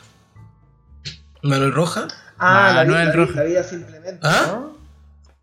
La vida simplemente. Oh, no, no me acuerdo, weón. Ese es de. La vida simplemente. Uy, no. Nos estamos carrileando, weón. Eh, No, pues Manuel Rojas es hijo de ladrón. Hijo de ladrón. nada que ver, Oscar, Oscar Castro era la No, no. nada que ver. Claro. Bueno, pero ya se entendió más o menos cuál es la línea de- del costumbrismo en la literatura. Sí, eh, no, pero Manuel Roja, eh, Manuel Roja tiene no solo hijo de ladrón, pues, tiene el vaso de leche. El vaso de leche, toda razón, pues. Eh, ¿Cuál más tiene? Qué bueno el vaso de leche, weón. Eh, sí, me hizo una película el vaso de leche. ¿no? Bueno, pero El vaso leche. Hijo Un ladrón no y su tiene- ¿No tiene película? No, parece que no. tiene como una adaptación en cierta forma. Eh, Bueno, ¿cómo se llama esta argentina? Martín Fierro, pues, Martín- eh, que el la- eh, lado B, lado B se llama. Eh, no, No. eh, como Happy, ja- eh, Be Happy, es. Ah, Be Be Happy, Be Happy. Happy. Be happy. Esa película es cualquiera. Eh, bueno, igual, igual, con- igual como la, la- la gracia del el, el costumbrismo aquí se mezcla un poco con el, en la literatura como que tiene se dio acá como un poquito más allá del siglo XIX pero se usan como los conceptos de esa de, de esa corriente cuando se le cuando le dio como acá como al como a los intelectuales de Chile les dio como por tratar de recuperar la. como el- las costumbres y el Claro. folclore de, de lo- del campo chileno. Se utilizó varios de estos de estos de estos de, de estos conceptos metidos en, en la, en la literatura en la literatura costumbrista. Se dice que igual, por ejemplo, este libro eh, eh, Don Quijote tiene harto de, de costumbrismo de la época de la Bueno, también, de pues. España, de Sí, España, pues. de España, ¿cachai? Mm, puede ser, weón, pero quizás es como más una. Una deconstrucción de la novela de la caballería, no sé, pues, weón. No me imagino más como. Pero claro, eso se aleja de Latinoamérica, weón. Como. Eh, Jane Austen, ¿cachai? Tiene como mucho de. eh, de costumbrismo, weón. Claro. Pride, eh, Orgullo y prejuicio. eh, orgullo y prejuicio, weón. O, o Hemingway, weón. ¿cachai? Como en sus voladas del viejo y el mar, weón. ¿De mujercita? Claro. Ah, ya me acordé del weón que estaba tratando de cortarme, weón. José Donoso. José Donoso, pero José Weón de Donoso. coronación, pues, weón, ¿Ah? ¿no? El ¿Coronación? de coronación. Coronación, claro. Tiene, o sea, no toda Sí. su obra es costumbrista, pero tiene varios libros así. Weón, el. El loco de la. del que. ¿Cómo se llama? El de la. Eh, el que escribió el libro de la cantata de Santa María. Eh, Ah, espérate. eh, es del norte, es de Copiapó, ¿no? O de Antofa. Ah, Eh, ¿Hernán Rivera Letelier? Letelier, pues, weón. Letelier. Sí, pues, eh, Rivera Letelier, es, pues, es costumbrista, pues sí, sí, sí, pues porque re- al final res- rescata todo lo que es la pampa, pues, weón. Toda la literatura Sí. de la pampa. Tal cual. Ese loco es tío de un amigo mío. Nada que ver. Pues Rivera vivía cerca de mi casa y eran Santa María de las Flores Negras, pues, weón. Sí, pues, y este otro libro, el de los trenes. eh, el- el- los trenes se van al purgatorio. también. Weón, Claro. su- ¿cómo lo olvidé, weón? Es súper bacán él, weón. No, sí, aquí igual hay. es bacán Rivera, weón. Aquí hay harta literatura costumbrista en, en Chile, weón. Son re buenos los buenos escribiendo. Aún eh, le, fa- le hace faltar todo el cine de eso en Chile. Sin Sí, duda, weón. Bueno, duda. nos fuimos muy lejos, volvamos. Bueno, eh, volviendo al tema de la- del costumbrismo, eh, el. Makoto Shinkai utiliza un par de conceptos, no son más que un par, de que son muy propios de, esta literatura y que vamos a vamos a, hablar de ellos y que y cómo están insertos en la película y cómo son de importante y que y cómo eh, ayudan a avanzar a la trama. El primer concepto que está metido de costumbrista, que es importante que esté en un relato costumbrista, es sobre el ritual. Obvio, porque lo más importante dentro de una costumbre son los rituales. po. Claro, Es lo que sostiene la costumbre, Claro. weón. exacto.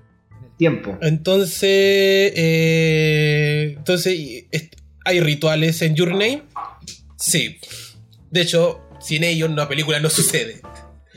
Por eso es muy Sí. importante.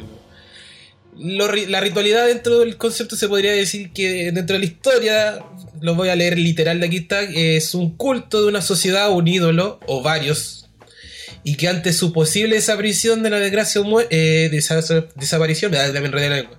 es un culto hacia un ídolo o varios, y ante su posible desaparición, la desgracia y la muerte llegarán a su tierra. Ejemplo, ¿Ya? Eh, por ejemplo, en el cine, tenemos la momia, por ejemplo. Hay rituales y no se cumplen los rituales, la momia llega y los mata a todos. Muy simple. Y siguiendo con Egipto, a los egipcios les gustaban mucho los Cazadores del Arca Perdida hay un montón de rituales que se tienen que hacer o si no les van a aparecen trampas, los cortes y finalmente, bueno, todos conocemos el final de Cazadores del Arca Perdida de eh, nuestro querido amigo Steven Spielberg, eh, que se terminan todos muriendo los nazis. El- La ritualidad en el fondo. Había que eh, decir nazi. como este. Siempre hay que decirlo. Siempre hay que decirlo. Si, si en, este, en este programa no hablamos de los nazis, de los griegos, no es un capítulo de punto de giro, compadre.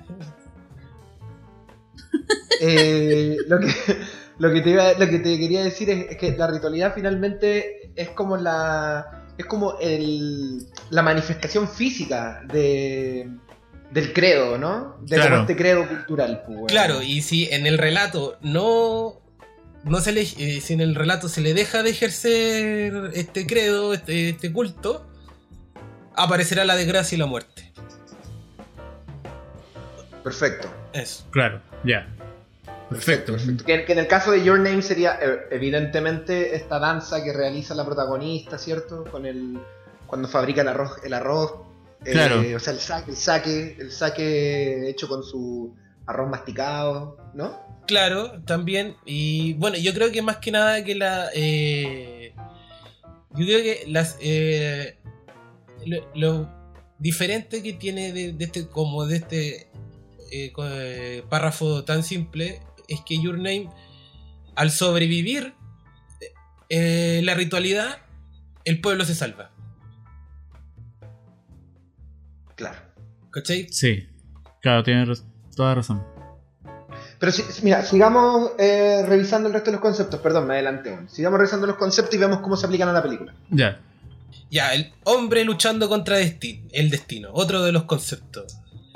Eh, clásico. las ideas individualistas de las tesis románticas proponen que un alma liberada debe luchar contra las ataduras del destino, aunque este camino lleve a la dolor, al, al dolor y la muerte. Eh, ta- ya hablamos el, el podcast pasado sobre algo parecido, el. Tam- habl- volviendo al tema de los griegos, Prometeo, el mito de Orfeo, y una película chilena, yo creo que muy poca gente la ha visto y se la voy a tirar porque si la pueden buscar por ahí por internet, si no díganme porque la tengo guardada, que se llama Nadie dijo nada, de Raúl Ruiz, que son los personajes tratando de evitar que el diablo se los lleve. Y que, Mierda. Upa.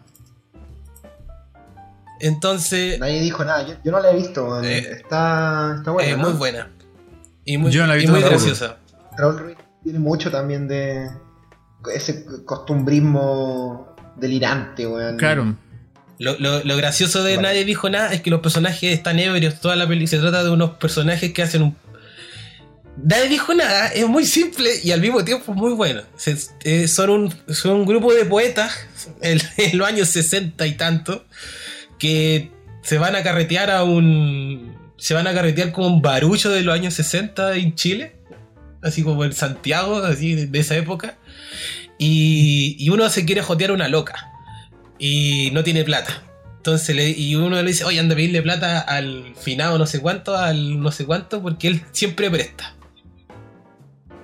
Y, y le va a pedir y finalmente este weón le revela de que el, de que le dice yo te presto plata, pero tenéis que saber una cosa, que a mí no me interesa que me la devuelvas, yo quiero tu alma porque yo soy el diablo. Creta. Y el weón está tan curado y está tan caliente que finalmente dice: Démosle nomás, compadre, pásame 10 pesos. po, weón. 10 pesos por la época de los 60. y el.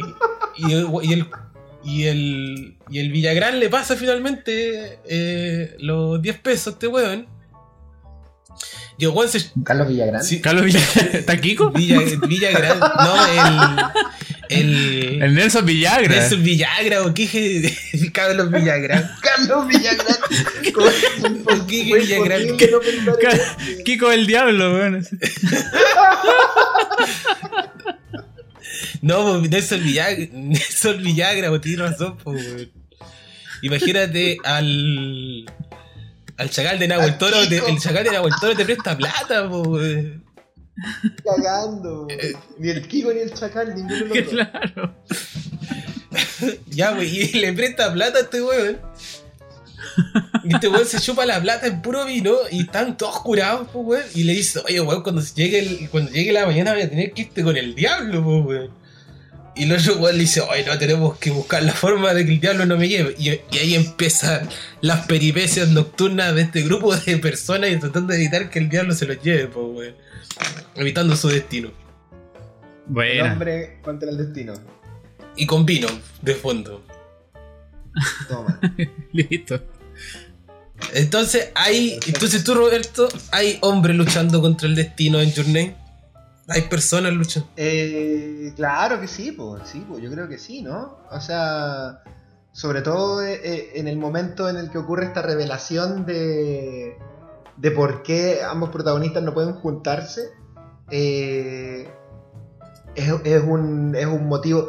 Es muy bonito lo que pasa ahí a, nivel de puntos de giro, ¿no? Porque, lo, porque ambos personajes tienen un objetivo inicial que es lo que se le es lo que se le llama eh, cuando los personajes terminan el acto 1, ¿cierto? Eh, parten con un objetivo que es, es un objetivo mm, eh, individual, muy básico y que evidentemente va a ser destruido en pos de que el acto 1 circule.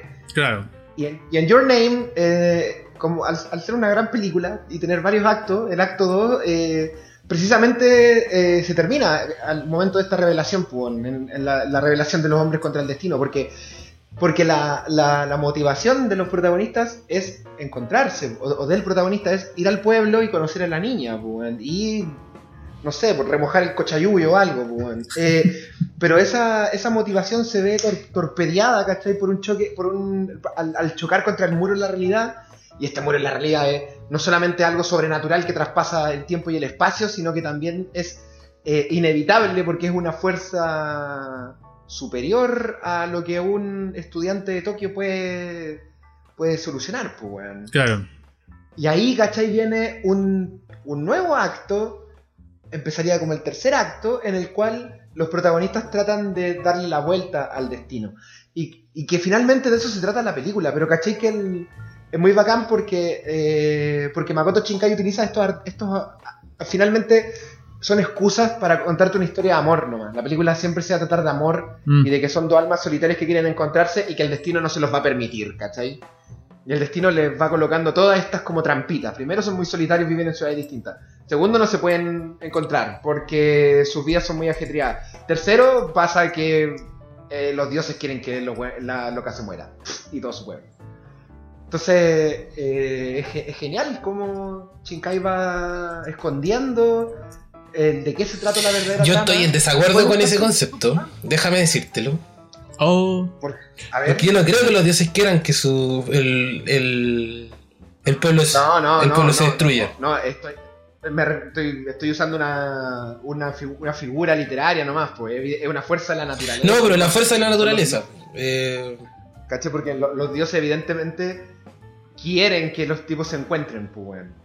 yo, yo lo que creo, eh, déjame, yo creo que los, los personajes son el- la- las fuerzas de la naturaleza eh, quieren que el pueblo se salve, pero el precio que tienen que pagar es que ellos no se pueden amar. O, o se olviden. Puede ser, aunque en, una, en un inicio el pueblo no se salva y ellos no se conocen. Claro. Pero es que el, las, el- fuerzas, las fuerzas de la naturaleza no tienen intenciones, las fuerzas de la naturaleza solamente ejecutan lo inevitable. pero porque La weá, va- la weá va a caer, haya o no haya gente. No, porque al final es como. Es como. Al, eh, al final eh, el. Al final eso nunca sucede, pues, porque al final el resultado es que sí se salva el pueblo. pues. Y eso parte, Sí, se, parte pero se- el- de- al final termina, cae, termina siendo parte de la eventualidad, termina siendo parte de la realidad en la Tierra 2 que solamente llega a conocer Taki y nadie más. De hecho, Taki hasta la olvida. Claro. Porque, Claro, de hecho, sí, lo porque los dioses no pueden controlar el, los dioses, o sea, el, la única herramienta que de cierta forma que le, le pudieron entregar los dioses al, al, a los seres humanos fue eh, poder esta relación que tienen a través del tiempo con personas y con otros y con otros y con otros que están en, en otra época. Entonces, por eso finalmente Taki logra que toda esta situación cambie porque él conoce el, el- el- pasado en el futuro, entonces puede ayudar a la gente del presente, entre comillas. ¿cachai? Sí, no, sí estoy de acuerdo, pero no sé si las fuerzas de la naturaleza tienen una voluntad, ¿cachai? Es sola- son, son, son, son, son solamente cosas que ocurren, ¿cachai? Me refiero, el meteorito, en este caso puntual, es algo que ocurre solamente, ¿cachai? No es una voluntad positiva ni negativa, Claro. ¿cachai? Hay una fuerza sobrenatural que indiscutiblemente unifica a los personajes, ¿cachai? A través de el, el- el lazo rojo este, el amor que ellos crean, ¿cachai? Que eventualmente termina salvándolos. O sea, yo creo que... Pero no es que haya una voluntad de la naturaleza o de los dioses que quieran condenarlos o salvarlos, pues, ¿cachai? Los locos hacen lo que tienen que hacer con las herramientas que tienen, ¿no? Es que yo... Es, Sí, pues. La- es que, claro... pa- para sí. mí es la teoría del, Sí. del, del alma. del- la teoría del alma gemela, pues. De la, la, la historia clásica de Zeus, del, del andrógeno.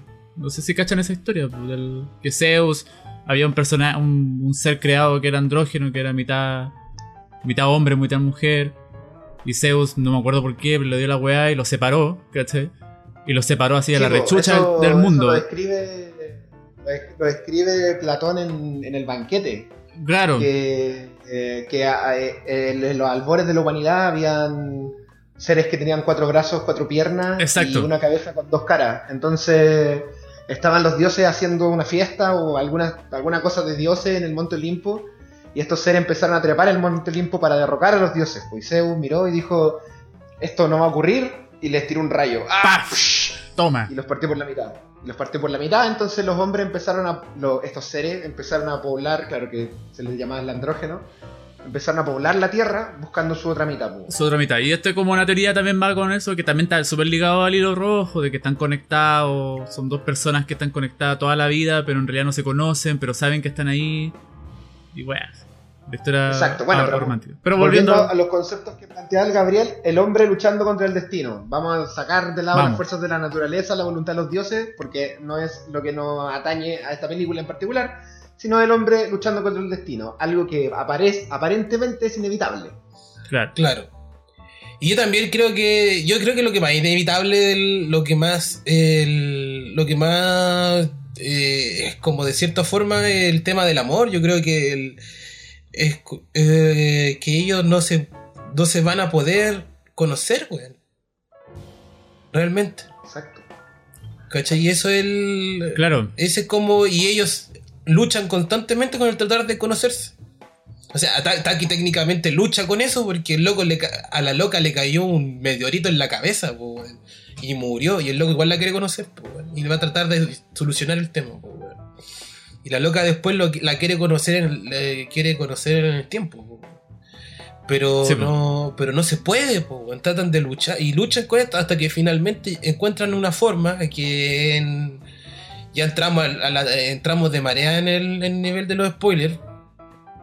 Pero encuentran esa forma que en el lugar de, en el volcán donde finalmente se logran conocer.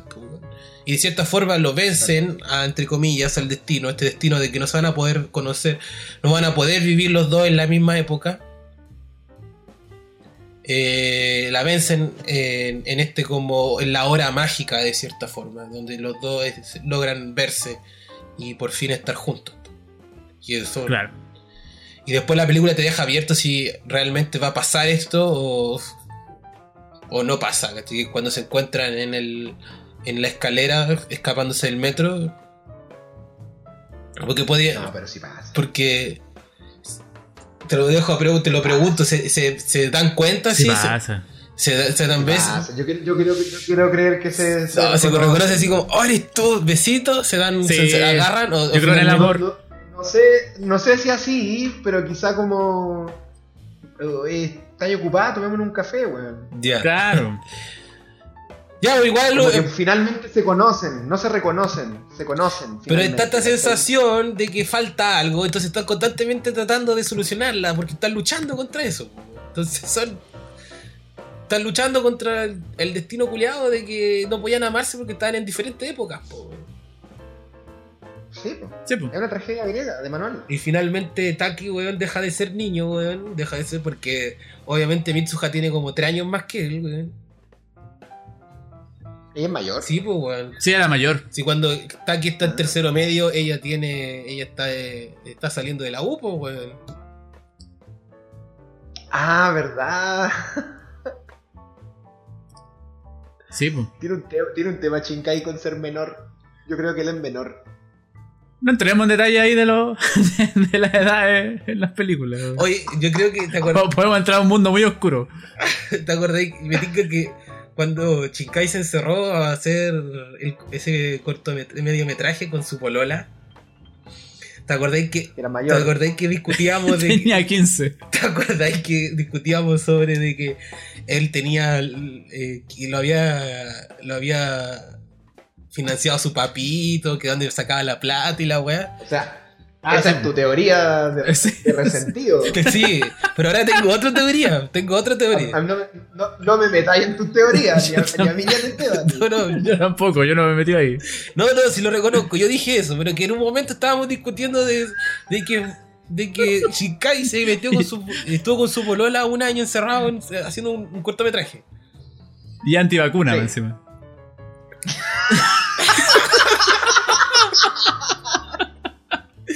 Ya, pero déjame decir mi, mi, mi- mi- mi- ahora mi, visión, po, que eh, que puta la wea. No, por lo que a lo que iba es que eh, viste que Shinkai se encerró ahí y que yo sostenía de que había, le había pagado todo el año su papá.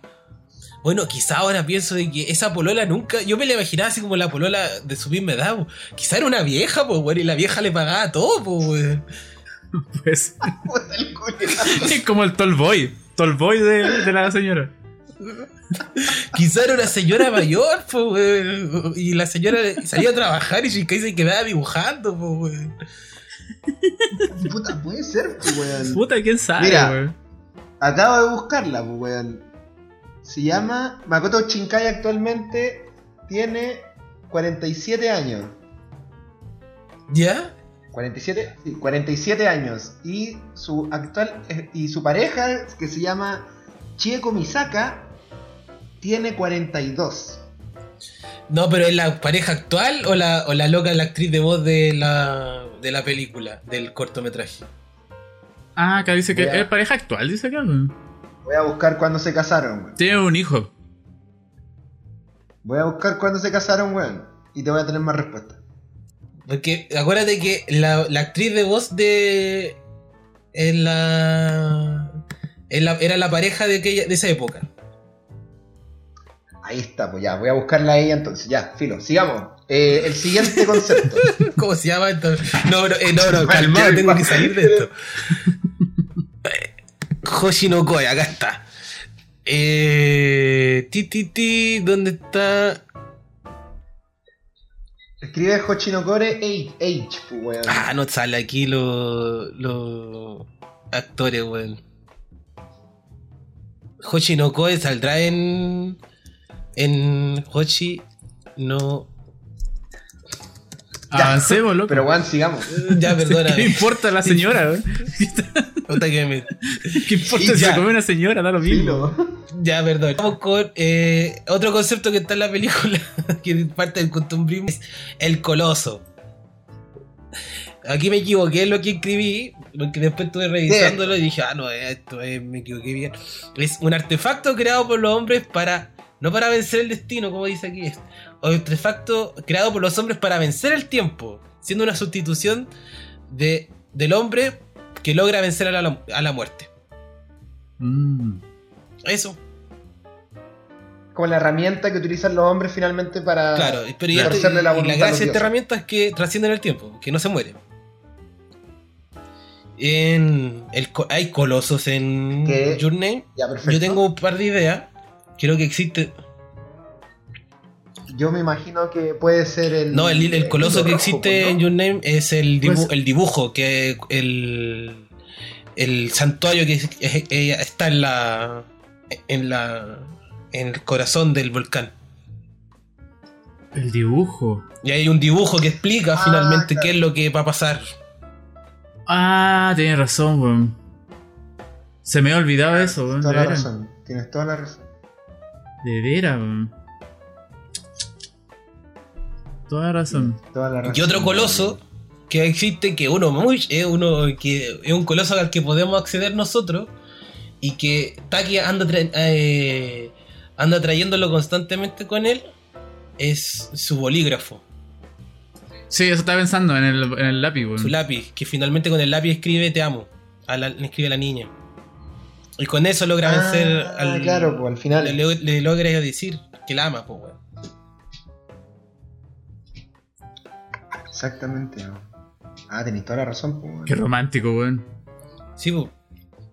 De hecho, Taki... No, pero que, no, le- no, ¿no le dice su nombre primero? ¿O no? No, no, pues ella le dice, Ah, eso. escríbeme tu nombre y Verdad, él le verdad. escribe Se, te se amo. me había olvidado, era ella. Sí, porque al final, porque para Taki era más importante que supiera de que la amaba en vez de que supiera su nombre. Sus sentimientos. Porque sí. tenía que decirle lo importante que. Sí, pues es más importante el amor que, que su nombre, pues. Oh, Sí, pues, por eso la qué bello. Sí, pues, qué lindo, pues. Por eso la loca cuando se abre la mano y dice, puta, te olvidé. Y la weá ya ve la mano así y dice, el loco le escribió, te amo, weón. Entonces. Oh, weón, qué lindo, weón. Me dieron ganas de volver a enamorarme. weón. Pero se está en pareja.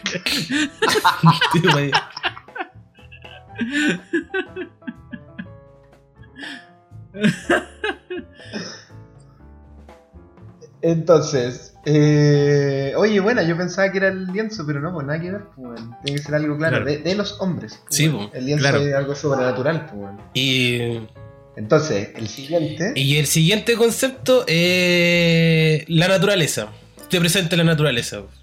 Que es una expresión de la creación del ídolo en la cual existe un plan, en la cual hay belleza en su intención. Y en Your Name se le hace la ilusión al hilo rojo, que pertenece a esta tradición oriental. Eh, y esto se. Y esto, como lo hablamos, lo que dijo Esteban hace un rato atrás, porque es el tema de la alma gemela. Mm.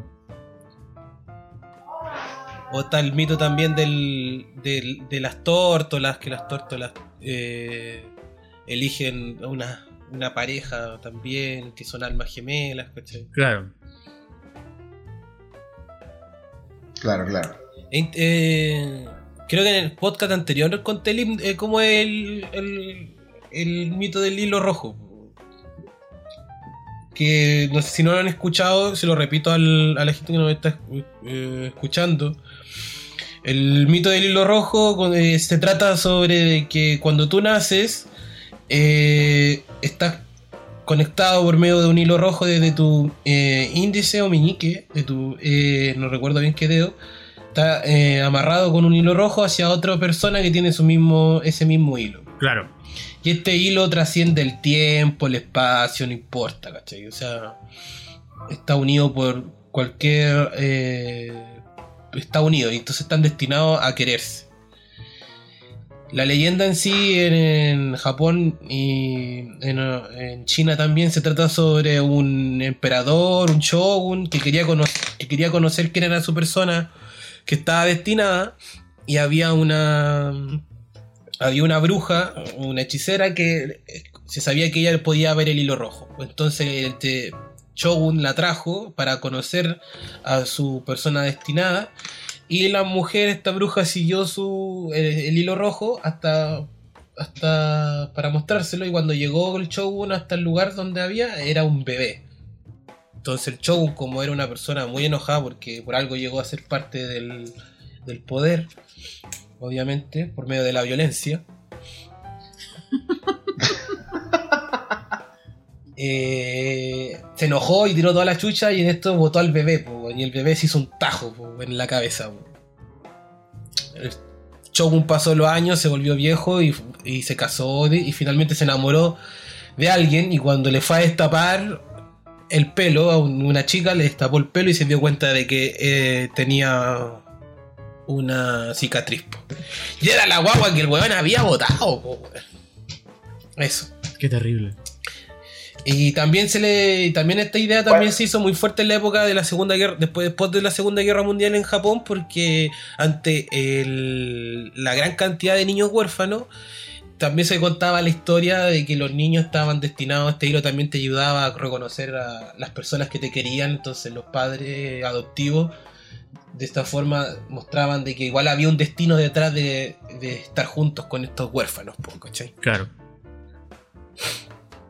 Esto de eh, como este plan eh, está muy presente igual en, y creo que es lo más metido en el relato de Your Name, que el, no solamente el tema del hilo rojo, sino también el tema de, del- de la deidad que hay en, en el pueblo, que ayuda finalmente a las personas, que se salven. Eh, esta magia, entre comillas, de que cambien de, cuer- cambien de cuerpo para que se pueda conocer el futuro y el pasado, ¿cachai? Mm. Está todo eso mezclado en Your Name. Entonces, eso es muy bonito. Y básicamente el hilo rojo es como el, el símbolo del, del lápiz también, pues, ¿no? O sea, de, de la escritura, en la mano. Porque ahí, ahí comienzan a, a, a- a conectarse cuando se van dando la información. Oh, sí. Tenéis toda la razón, pues. O sea, no lo había visto. Oh, Oh, sí. No lo había visto de esa forma, sí. Es importante el lápiz, pues, en la. eh, más de lo que creemos ahora. el lápiz, la película. en todo caso. tu lápiz. En todo caso, no lo. eh, eh, eh, el, el lápiz gatilla un montón de bits dentro, Pues claro. del, dentro del guion. po. sí, pues. Es verdad, buena.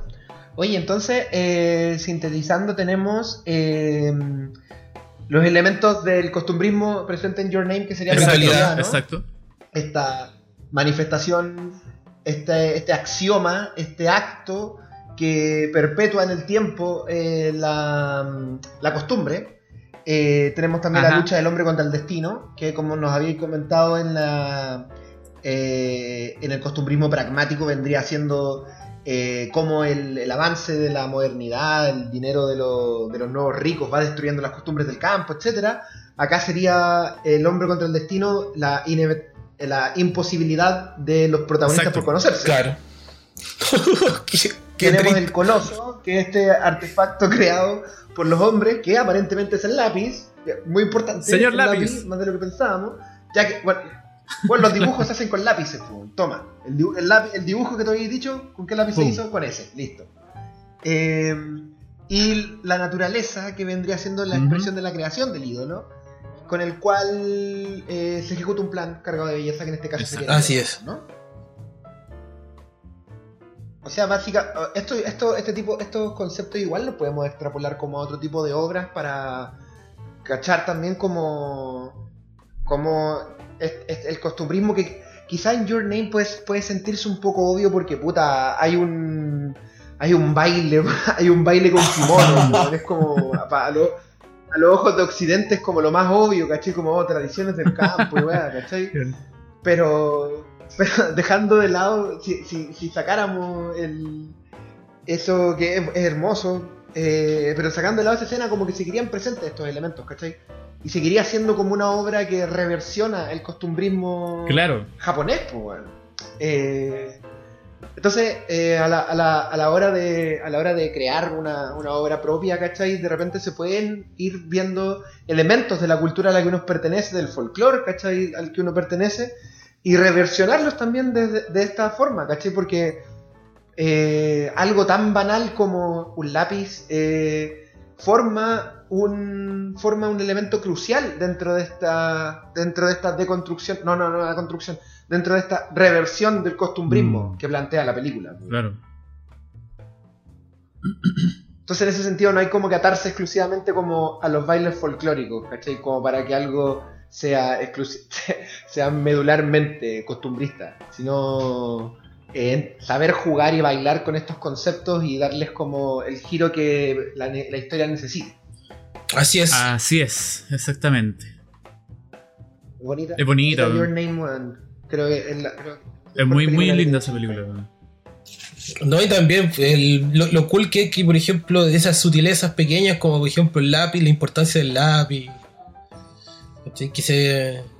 Que esté tan. Que sea al final de cuentas un detalle tan chico que finalmente es tan importante como. oh, que. Que le pusiste talento, Makoto, weón. Déjame decírtelo. Le pusiste talento. Lo que tú dijiste, por ejemplo, Gabriel, que igual es bacán que cuando se ven ellos dos en, en el atardecer, que siento que ese concepto del atardecer, que al mismo tiempo jugando y con, con- con los conceptos de naturaleza que tiene Shinkai, el atardecer justo es la unión del día y la noche, pues, entonces justo se encuentran estos dos personajes que están en distintos mundos, ¿cachai? Al mismo tiempo que, el cruce de los dos, del día y la noche, pues, con la naturaleza, entonces eso igual es bacán. Es bello, bello. Sí, muy bonito. Está bien, no, por eso digo que le puso talento, como que llegó una buena cúspide con el, con el tema.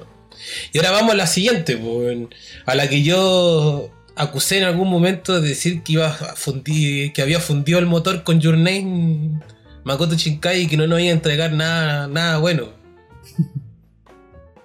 Yo, yo me he dedicado a lo largo de este programa en torpedearte y voy a seguirlo haciendo, eh, exponiéndote eh, delante de, nuestro, de nuestra audiencia y de nuestro amigo, eh, porque desde que Makoto Shinkai anunció que iba a hacer Weathering with You, tú dijiste, eh, no, este buen cago, no, ya no le quedan balas, Mako- se debió haber retirado con Your Name porque ya de esa cabeza no va a salir nada más. Y el proceso que duró eh, hasta que finalmente se estrenó Your Name fueron semanas y semanas escuchándote en un monólogo interminable de decir de que Weathering with You iba a ser no solamente un fracaso, sino una película totalmente olvidable. Eh, entonces, me, entonces eh, eh, tengo mucha curiosidad por lo que vas a presentar, porque yo la verdad pensé que ibas a excluir esta película de la pauta. La, la agregué solamente por el tema de que tiene... Es la última.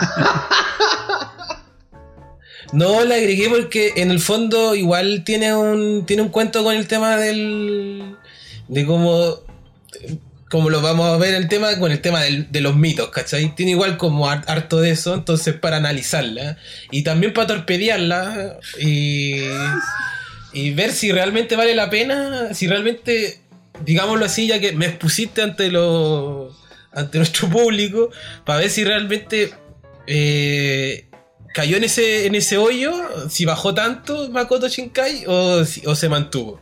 Claro. Yo personalmente, yo personalmente, en mi, opinión de, de- de haberla visto, debo decir que iba con tan pocas expectativas que finalmente dije, ah, no, no fue tan penca la wea. Entonces, eh, entonces igual la disfruté. Pero no, pero no, ni siquiera alcanza Your Name ni el Jardín de las Palabras. Pero no cae tan bajo como el final de 5 centímetros por segundo. ya, perfecto. Pero sí puedo decir, pero sí me atrevo a decir que puede ser una película fácilmente olvidable de Makoto Shinkai. Sí, igual me sumo. creo esa- que, creo que creo que me divierte y la paso bien viéndola y toda la wea, pero no- así como que la gente puede decir, ay, esta película de la, de la- no sé, se la, quizás Makoto Shinkai después de Watering with You haga la mansa película y la gente va a decir Your Name y la otra película y Watering with You, uy, ¿qué, qué pasó ahí, po? weón?" Sí, pues. A mí, me, a, mí, a mí me gustó, yo me, yo me emocioné, loco. Creo que. Creo que el problema que tiene es que, es que a nivel, a nivel de guion creo que caen en muchos espacios comunes nada más. Pero, pero me gusta, eh, creo que plantea un protagonista súper distinto a lo que estaba trabajando desde antes. Eso lo encuentro bacán. Eh, y, creo que creo que llevar como este realismo mágico a la ciudad me parece también como novedoso dentro de lo dentro de lo que es su filmografía, ¿cachai? Eh, ahora, esté bien ejecutado o no es otra cosa. po. No, pues te digo, yo, la verdad, eh, al final yo igual la disfruté y no la encuentro una película mala, para nada, ¿cachai? Comparto que tiene varias cosas de espacios comunes y de repente tiene un par de leceras que siento de que eh, me dieron vergüenza ajena, ¿cachai? Por ejemplo, ya, para mí, por ejemplo, la escena del Ya, crossover. primero, primero, primero, ¿de qué se trata? cro- ¿De qué se trata la Ya, película? perdón, perdón, ya. La película se trata sobre Hokada Morishima, un estudiante de liceo japonés no sé, ser. secundaria se le dice. Claro, secundario, sí. eh, eh, que deja su hogar eh, en una isla y se muda a la ciudad, a Tokio.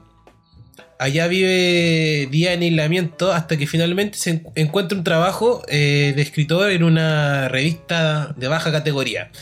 Después de comenzar su trabajo, el clima se ha puesto lluvioso día tras día. Debemos decir que es verano, así que supuestamente no debe llover. Eh, y en un, y en un rincón de la concurrida y poblada ciudad de Tokio, Hokada se encuentra con una joven llamada Hina. Debido a ciertas circunstancias, Hina y su hermano menor viven juntos, pero tienen una, pero tienen una alegre vida y sólida. Hina también tiene un cierto poder, el poder de detener la lluvia y despejar el cielo. ¡Oh! Como le dicen la niña Sol. La niña Sol. La niña Sol, exactamente. Oye, y bueno, y este Jo- O- Odaka, el protagonista, eh, vive. eh, está fugado, po. está fugado de su casa. No es que Sí, se pues. fue de la casa, y como que se emancipó, el guante está, fugado. Se escapó. Claro. Es un, Que, que es, es- es importante para el desarrollo de la trama. es un quinceañero que se escapó de la casa. Mírate, Y no tiene Entonces- plata, no tiene nada, entonces está tratando de sobrevivir. trabaja en este pasquín de mierda. Sí. Eh, yo, yo lo agregué porque siento de que tiene, gran- tiene un- una similitud con. al tomar el personaje de eh, Hodaka, de que tiene. o Odaka, no sé cómo. Tiene una similitud con el tema del monomito de. de Joseph Campbell. Creo que tiene una. tiene un. La forma en que Odaka se va desarrollando como personaje y con las personas que se relacionan y creo que también es una cuestión que no hizo mucho de hizo mucho en sus otras películas en Makoto Shinkai de que aquí tiene relación con más personajes y los personajes también estos tienen tienen más historias alrededor. Entonces de cierta forma también se vuelve como una pequeña obra coral de cierta forma no sé si está tan abierta no está tan desarrollada así como que podamos decir eh, los, como es una gran obra coral, pero sí, eh, pero sí tiene cierto rollo en, to- en torno a eso. Pero eh, Odaka de cierta forma transita este, este, esta idea del monomito. ¿Qué es el monomito? El monomito es un, es un concepto, una idea. Yo creo que Roberto aquí, si tú me escapo, tú me detienes porque yo sé que tú eres un amante del monomito, eh, mi querido eh, Monchito. Eh, el monomito es un. es como. es como un. Son como concepto, un cierto viaje de relato que, que escribió Joseph Campbell, que supuestamente eh, está presente en la de- desarrollo de la gran mayoría de los mitos del, del mundo, en donde este héroe, que el personaje principal del monomito, eh, se arranca de su mundo, recibe, un, recibe una llamada que lo lleva hacia lo desconocido, donde conoce, donde está lleno de poderes sobrenaturales. Y al a irse en este, a este viaje, de cierta, de, de cierta forma se le podría decir, al emprender este, esta llamada, eh, enfrenta de un montón de tareas, pruebas que se les van poniendo, que tiene que enfrentarlas solo, con, eh, solo o con ayuda. Y esta ayuda eh, tienen, lo llevan a, entenderse a sí mismo o a finalmente lograr eh, finalmente eh, a volverse héroe y que trascienda de cierta forma. Cuando. Y, y eso, no sé si estoy tan. tan equivocado, Roberto. No, no, no, no. O sea, a, a grandes rasgos eso. Eso es como a grandes rasgos, porque son como. Eso es lo que plantea Campbell, claro. ¿Y por qué se llama monomito? Porque Campbell decía de que, de que todas las, todas las culturas eh, ancestrales, si se quiere, y posterior a ellas los relatos narrativos contemporáneos, eh, han ido replicando la misma historia, pero con diferentes, con Claro. diferentes protagonistas nada más. Entonces, y esa historia eh, es el mito único, el mito original, el monomito. Eh, entonces, solamente no importan los colores ni el paquete en el que vengan, las historias siempre van a cumplir como una serie de pasos Y esos pasos, como bien decía el Gabriel, eh, hacen de que el héroe finalmente regrese, parta del mundo ordinario, emprenda una aventura, cumpla una serie de pasos y regrese hacia el mundo ordinario y lo reforme. Que finalmente eso, por algo, los héroes son héroes, porque reforman el mundo ordinario, no ascienden a otro mundo. Eh, vuelven al mundo que los vio nacer y reforman el mundo que los vio nacer y lo convierten en un mejor lugar. Bueno, al- spoiler alert. Pasa eso en. en el tiempo contigo. No sé si lo reforman, pero de que cambia el mundo, cambia el mundo. No, de que lo claro, de lo que lo cambia, lo cambia. Eh, sí, o sea, cambia física y sentimentalmente. Entendiendo que el mundo no es solamente el mundo del mundo de todo el mundo, sino el mundo interno de los protagonistas también. pues. Sí, sí. Sí, pues, o sea, indudablemente pasa. Sí, pues por eso te digo que igual tiene cierto. Yo creo que tiene una similitud enorme con esto, porque está este, oh, este chico que se escapa a Tokio. En Tokio conoce un montón de cosas sobrenaturales, eh, extrañas, eh, que lo ayudan a comprenderse a sí mismo también al mismo tiempo, a entenderse. Tiene ciertas personas que lo ayudan, que también lo, que lo van entendiendo a que también lo ayudan a entenderse a sí mismo. Está, esta- y me acuerdo que en el monomito está esta figura como del, del mago, del. del. como del sabio, Claro. del mentor. Mentor. Entonces, Claro, el, el- el- el transcurso del rep- repasarlo rápidamente, creo que quizá el monomito hay que, hay que dedicarle todo sí. un programa. Eh, pero repasándolo rápidamente, son 12 pasos que finalmente cumplen los héroes eh, en esta y en todas las historias, menos quizá en, alguna, en algunos mitos de la India. Y mm, el- los, los 12 pasos son: eh, el primer paso es el mundo ordinario, que es el mundo real, en el cual el protagonista comienza su viaje y al que eventualmente regresará que en este caso sería como este Tokio turbulento, ¿no? En el cual el... el, el- Sí, Tokio. Sí, ¿Es Tokio. En el cual el Odaka eh, parte. Eh, está el llamado a la aventura, que al protagonista se le presenta un problema, ¿no? O se le presenta un... Se le presenta un desafío, ¿cachai? Y este, este desafío, el protagonista en una primera instancia tiene que rechazar ese llamado. Eh, ya que el miedo a escapar de la zona de confort del protagonista eh, le impiden le impiden dar el, el- el salto, ¿no? Eh, el, el mejor ejemplo de eso es, es Luke Skywalker negándole a Obi-Wan irse Claro. con el Alderaan. pues. En, bueno, Star Wars, la primera Star Wars es el gran monomito. Eh, el cuarto paso es el encuentro con un mentor eh, o con ayuda sobrenatural de algún tipo, en el cual el héroe se encuentra con. eh, puede ser un mentor físico, o que en este caso en Weathering with You es evidentemente la gente de la revista, ¿no? Eh, o puede ser un poder sobrenatural, que en este caso también está perpetrado en el poder que tiene la niña para hacer que salga el sol. Y este, este mentor o este poder sobrenatural entrenan al personaje para enfrentar los desafíos que van a venir eh, en el siguiente paso, que es el primer umbral, que es en el cual el protagonista abandona el mundo ordinario y se cruza y cruza un umbral hacia un mundo especial, eh, mágico, turbulento, totalmente, totalmente contrario al mundo ordinario desde el que partió el personaje. Y aquí eh, pasa lo que se denomina la travesía del desierto, que es cuando el, per- el personaje se encuentra con todo tipo de pruebas, eh, descubre aliados, descubre enemigos, eh, y quizás este es como el, la gran, el, paso más largo de la, del viaje, ¿no? Eh, seguido está el acercamiento, que el héroe va mediamente progresando, superando las pruebas.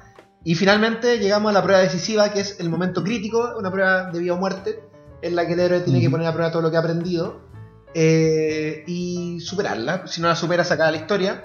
Y si la supera, obtiene la recompensa, que vendría siendo el paso 9. Que la recompensa es que, bueno, el miedo, el, el héroe tras enfrentarse a la muerte, eh, obtiene lo que, lo que andaba buscando u algo mejor. Eh, dicho esto, el héroe tiene que cumplir el paso 10, que es el regreso a casa, en el cual el protagonista, como decíamos al principio, tiene que volver al mundo ordinario. Y en el paso 11 está la resurrección o iluminación, que en este camino de vuelta eh, hay lugar para una prueba eh, decisiva, final e inesperada, en el cual el héroe, con todo lo aprendido y con la recompensa en su mano, se enfrenta a la muerte por última vez. Esto se puede ver en la novela El Señor de los Anillos, cuando tras destru- destruir a Sauron, eh, los hobbits vuelven a la comarca y la, tomar- la comarca ha sido tomada por, por Saruman, cosa que no ocurre en la película. Y, ocurre el proceso llamado como el saneamiento de la comarca, que es cuando los héroes vuelven a la comarca y tienen que restaurarla, eh, concretando así el paso 11, que es la resurrección e iluminación. Y el paso 12, que es el último, es el regreso con el elixir, en el cual el héroe eh, toma conciencia del, poder que ha adquirido, que- porque hasta este punto el héroe puede no estar consciente de lo que ha ganado. Entonces, en el, en el paso 12, el héroe toma conciencia del poder o del conocimiento que ha adquirido y lo utiliza para ayudar a otros y reformar el mundo ordinario. De la forma que sea, física, emocional, de la forma que sea. De una gran escala, a una menor escala, pero reforma el mundo ordinario y lo convierte Claro. en un lugar mejor. Esos son, a grandes rasgos, los 12 pasos del. Los 12 pasos del héroe. Que yo también, yo creo sí que. Que, que podemos eh, visualizarlos también en. En Weathering with You. Sobre todo. Sobre todo el. Mm, Sobre todo hacia el final, ¿no? Que esto este Sí. tránsito de vuelta. eh, que en Weathering with You no es un tránsito como tal, no es un tránsito físico, sino es como una. Yo lo siento más como una persecución. Primero es como una fuga entre que el protagonista tiene que esconderse y de que para que no, lo- no se lo lleven al cename y la, y la niña tiene que tiene que puta necesita trabajo necesita dinero vive solo con su hermano eh, y hacia el final que la- eh, pierde a la niña entonces eh, la, la la recompensa que el personaje obtiene no es eh, tener a la niña, sino es tener todo el conocimiento, todos los aliados que ha tenido, que ha ganado, la confianza, la seguridad para poder ir a recuperar a la niña. Eso me, me- gusta ese, juego porque finalmente el, gran premio del protagonista no es estar con ella, porque bueno, spoiler, no pasa al final de la película, eh, sino es ser una mejor persona, pues, weón. Que quizás es la, creo yo, es como la gran enseñanza que saca el personaje. pues, claro. Yo, bueno, creo que tal como lo dice esta película, igual marca bien lo del monomito. Y siento, probablemente, allá esto completamente una, a modo personal, creo que por eso que no me gustó esta película, porque no porque que- considere que la película sea mala o algo así, sino que siento que se aleja un poco de la, de la línea que estábamos ya analizando de Shinkai. Eh, Siento que este ya con, el trabajo del monomito dentro de la estructura como de historia, eh, no sé si decirle, no, no, no, no, no es, no es que sea como tan simple, sino que creo que ya es común ver en, otros, en otras películas, especialmente an- más antiguas, ya esta estructura, ¿cachai? Y jugarla con ahora, des- después de haber hecho varias obras que eran interesantes, con otras propuestas, ¿cachai? Caer en el monomito, eh, siento como que, no sé, es como... mm, no, no es simplista, es... es Fácil. Popular, Es que puede se le- ser, ¿cachai? se le- Se me Se le popular. fundió el motor. Sí, fue. Puede que, que- que al decir popular lo, ofenda la obra, pero igual. No es que estoy defendiendo, porque la película no es mala, eh, para, para nada. De hecho, es- es- está buena la película, ¿cachai? Pero al usarlo en monomito, siento que eh, es otra dirección de lo que estaba haciendo ya Shinkai. Siento. Pero sí, encuentro que, el monomito está súper claro en, varios puntos de la película. Está bien, está, está- completamente claro, según el monomito, el monomito de Campbell. Eso es lo que creo. Sí, sí. ¿Qué pensáis tú, Gabo? Sí, yo, yo, o sea, yo por eso al final tú me preguntaste me que por qué la había decidido poner en la, en la pauta y era básicamente por el tema del monomito. Era porque está muy claro.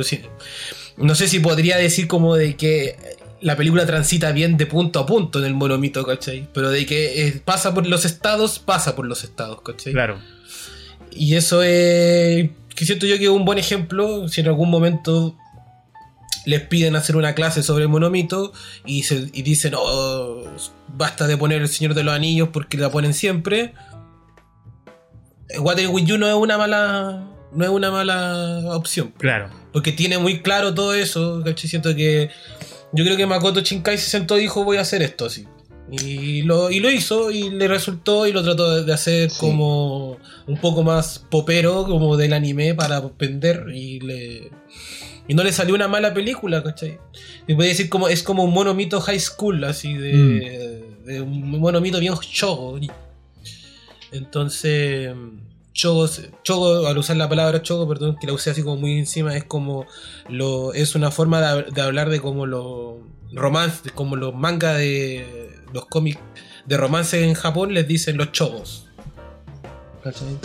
Entonces igual es- yo siento que es, un- es una película que es muy clara en su estructura, pero no y no es una película mala, pero no tiene no tiene esos detalles al nivel de de Your Name, ¿cachai? No te va, no nos va a llevar a, no te va a llevar a alucinar con que un lápiz es una parte importante de la trama, pues, ¿cachai?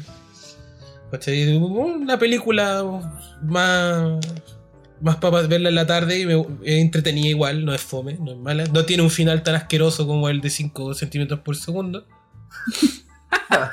De hecho, me gust- de hecho, me gustó el final porque en un momento creí y dije, no, maldito Makoto Shinkai. Cuando de repente se acabó la película, eh, como viste que tiene un momento como que se detiene la película Sí. y dije, "Ay", dije, conche tu madre, mentira que va a terminar igual que. Y, no, y después siguió y después, bueno, mostraba su vida, así, de, de que le, le fue súper triste en la, en la isla Culia. Pero no, eh, es una película bastante entretenida para ver. Eh, Sí, pero es verdad. me gustaron algunas, me, me gustaron algunas cosas. Hay cosas que me dieron. Yo siento que, por ejemplo, el tema del, del los crossover que hay, lo encuentro altamente innecesario. Creo que no. no, no- la verdad. Te apuesto que el No me gustó Esteban no se dio ni cuenta. Yo no me di cuenta. weón. No, no tengo idea de, de qué, qué, qué pasó con el crossover. ¿Con el crossover con cuál? Salen personajes de todas las películas de Makoto Shinkai. weón. Ah, no, ni idea, ni me di cuenta. No, pero, weón, pero en una. eh, En. Meten a Taki eh, de una forma asquerosa en el guion, weón. Así como que le meten una abuela a Taki, weón. ¿De dónde salió esa abuela? Si Taki era un weón que estaba solo con su papá en un edificio, weón.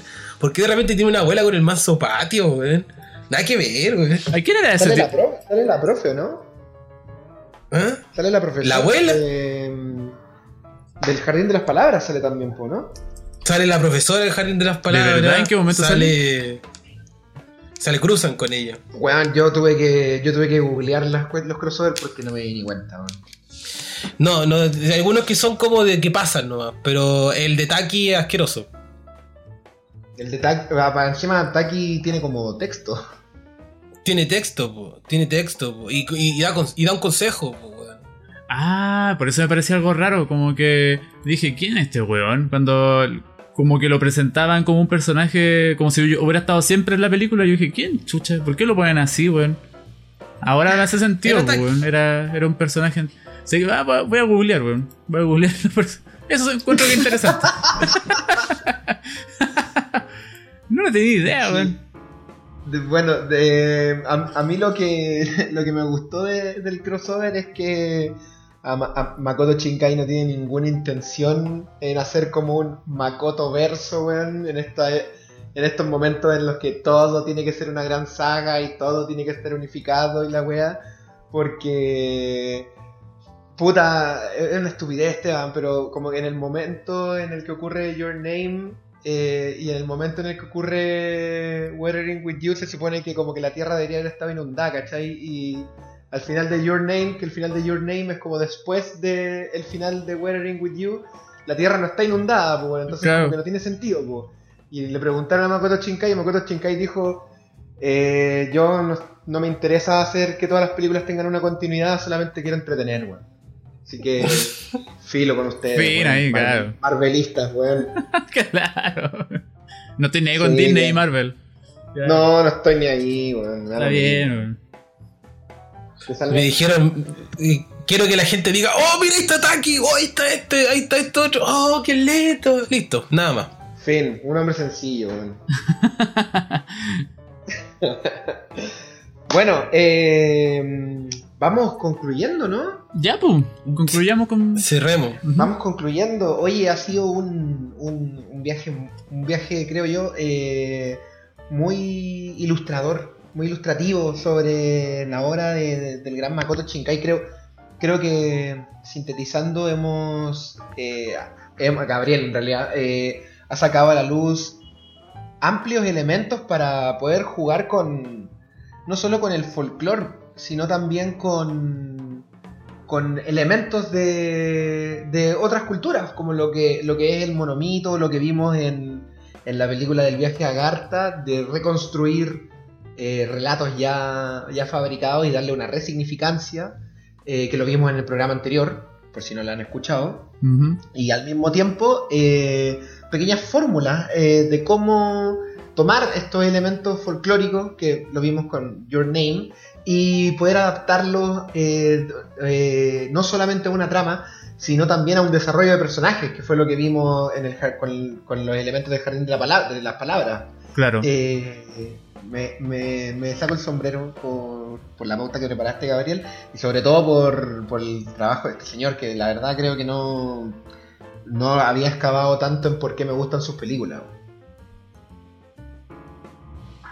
Sí, yo también como... Yo me voy con, con el corazón alegre también porque caí en eso de, de revisar sus películas y entender por qué me gustaban y también ser más amable con él, porque durante muchos años lo, lo renegué, debo reconocerlo. Lo trataba mal, era como era mal pololo con él. Oh, el loco pesado Pero- con él, weón. Sí, era, era, era pololo tóxico. Puta, weón. Pero finalmente conversamos, nos entendimos y vamos a tener un buen matrimonio. Bien. Oye, ¿qué te parece a ti, Esteban? Hoy sí, yo igual debo agradecer a ustedes dos en realidad, porque ustedes dos son los que me invitaron a, meterme a este mundo del, anime de Shinkai, que no lo conocía, porque con- como había contado en el capítulo anterior, yo había solamente visto Your Name el año pasado y me encantó. Y, ahora con esta con este trabajo que hizo Gabriel de la Pauta, que lo encuentro igual, también te doy las felicitaciones por un gran trabajo, una gran investigación y un gran desarrollo de la mitología y, la nat- y el- y todos los conceptos que, que relaciona Shinkai con la naturaleza y los personajes. Eh, me pareció fascinante este viaje. La pasé súper bien y, y me llevo una gran emoción con Shinkai. Menos la última película. Oye, eh, Yo podría decir menos con 5 centímetros por segundo. No, es aunque, aunque tenga, yo, yo dije, aunque tenga ese videoclip al final, igual me gustó. Igual me, me la sufrí, debo, debo decir. hay que decir. Shinkai mejoró la utilización excesiva del videoclip que tenía, weón. Sí, Yo creo sí. que hay- eso hay que agradecérselo. Creo que aprendió a utilizar bien el recurso, weón. Sí, está bien. Sí, yo creo que algo que sí puedo destacar de el tiempo contigo es que al final eh, vete bien el videoclip. Tiene harto videoclip, pero no, no está raro. Está bien orgánico con la película. Sí, estoy de acuerdo. weón. Sí, es verdad. Oye, estaba mirando de que el pueblito de Your Name, que, bueno, es, el pue- es un pueblito ficticio, eh, está basado en un pueblito real, pues, que se llama Hida. Uh, Y la estación de tren, la escalerita donde los locos se encuentran, hay un, hay un cafecito, todo eso son lugares reales del pueblo y que la gente como que va a visitar y recrea los frames del- de la película y weá. Así que cuando se pueda viajar, si alguno llegara a ir a Japón y le gusta Makoto Shinkai, particularmente Your Name, puede ir a- al pueblo de Hida, que es un pequeño pueblo que queda en... Por aquí está, listo, se me perdió. Ah, en, en- en el norte de la prefectura de Gifu. ¿Dónde será eso? Muy buena pregunta. Oye, para cerrar otro tema, al final, ¿cómo se llama la esposa de ahora de Makoto Shinkai? ¿La de ahora? La esposa, ¿cómo se llama la esposa de Makoto Shinkai? La esposa de ahora. La esposa, no el. Sí, Eh, su esposa. a ver. Es una actriz, loco. Couple, a ver. puta, La, la, la había cerrado. weón. No encontré la edad del anterior, weón. Encontré el nombre, pero no encontré la edad, weón. Se llama Eh, Misaka Iko. Ya, mira, la, la que hizo. Eh, la que hizo la con Estrella de Hoy se llama Mika Shinohara. Sí. Así se llama. Y no sale, no sale que What? era nació por la concha tu madre. Mientras, mientras hablabais de la película estuve todo el rato buscando la edad de ella, weón. Filo. No la encontré, weón. Nos vamos. Así que tu, tu teoría. Yo encontré una foto de ella y es, no es, es media joven. No sé, so- Oye, quizá como para ir cerrando esta, esta via- este viaje de Shinkai podríamos recomendar eh, obras no necesariamente de animación en las cuales podamos ver como también estas reinterpretaciones de, de elementos folclóricos. pues, Uh. eh, sí, ¿no? Por ejemplo, eh, a mí la primera que se me ocurre es una, una gran serie de, de anime que... que Ga- Gabriel, eh, dentro de todos los pecados que ha cometido, su- uno de sus grandes pecados es no terminarla, que se llama eh, Muchichi, serie que recomiendo- Oh, qué- gran pecado. Sí, debo, debo- debo- serie que recomiendo mucho, mucho, mucho, mucho, mucho, mucho, mucho. Es de un estudio que se llama Artland, del año 2004 en la serie. La primera parte, la segunda parte está en Netflix, es del año 2014, Muchichi, el próximo pasaje. Y se trata de un muchacho, un, maestro del Muchi, que viaja por el Japón medieval. eh, son capítulos episódicos. Cada capítulo él tiene como que enfrentarse a un Muchi. ¿Y qué son los Muchi? Los Muchi son como unos seres que, que si la vida fuera un árbol, nosotros los humanos y los animales estaríamos como en la, la punta de las hojas de los árboles y el Muchi sería la raíz del árbol. Es la vida en su esencia misma, pero que como la vida eh, tiende a afectar a las, a las criaturas que la rodean. Entonces la gente de este Japón medieval se ve como... mm, eh, sus vidas se ven como afectadas por la influencia de los Muchi de formas sobrenaturales muy horribles a veces. Entonces este maestro del Muchi viaja por Japón ayudando de forma desinteresada a las personas que los Muchi han invadido su vida y los, lo, como que los exorciza.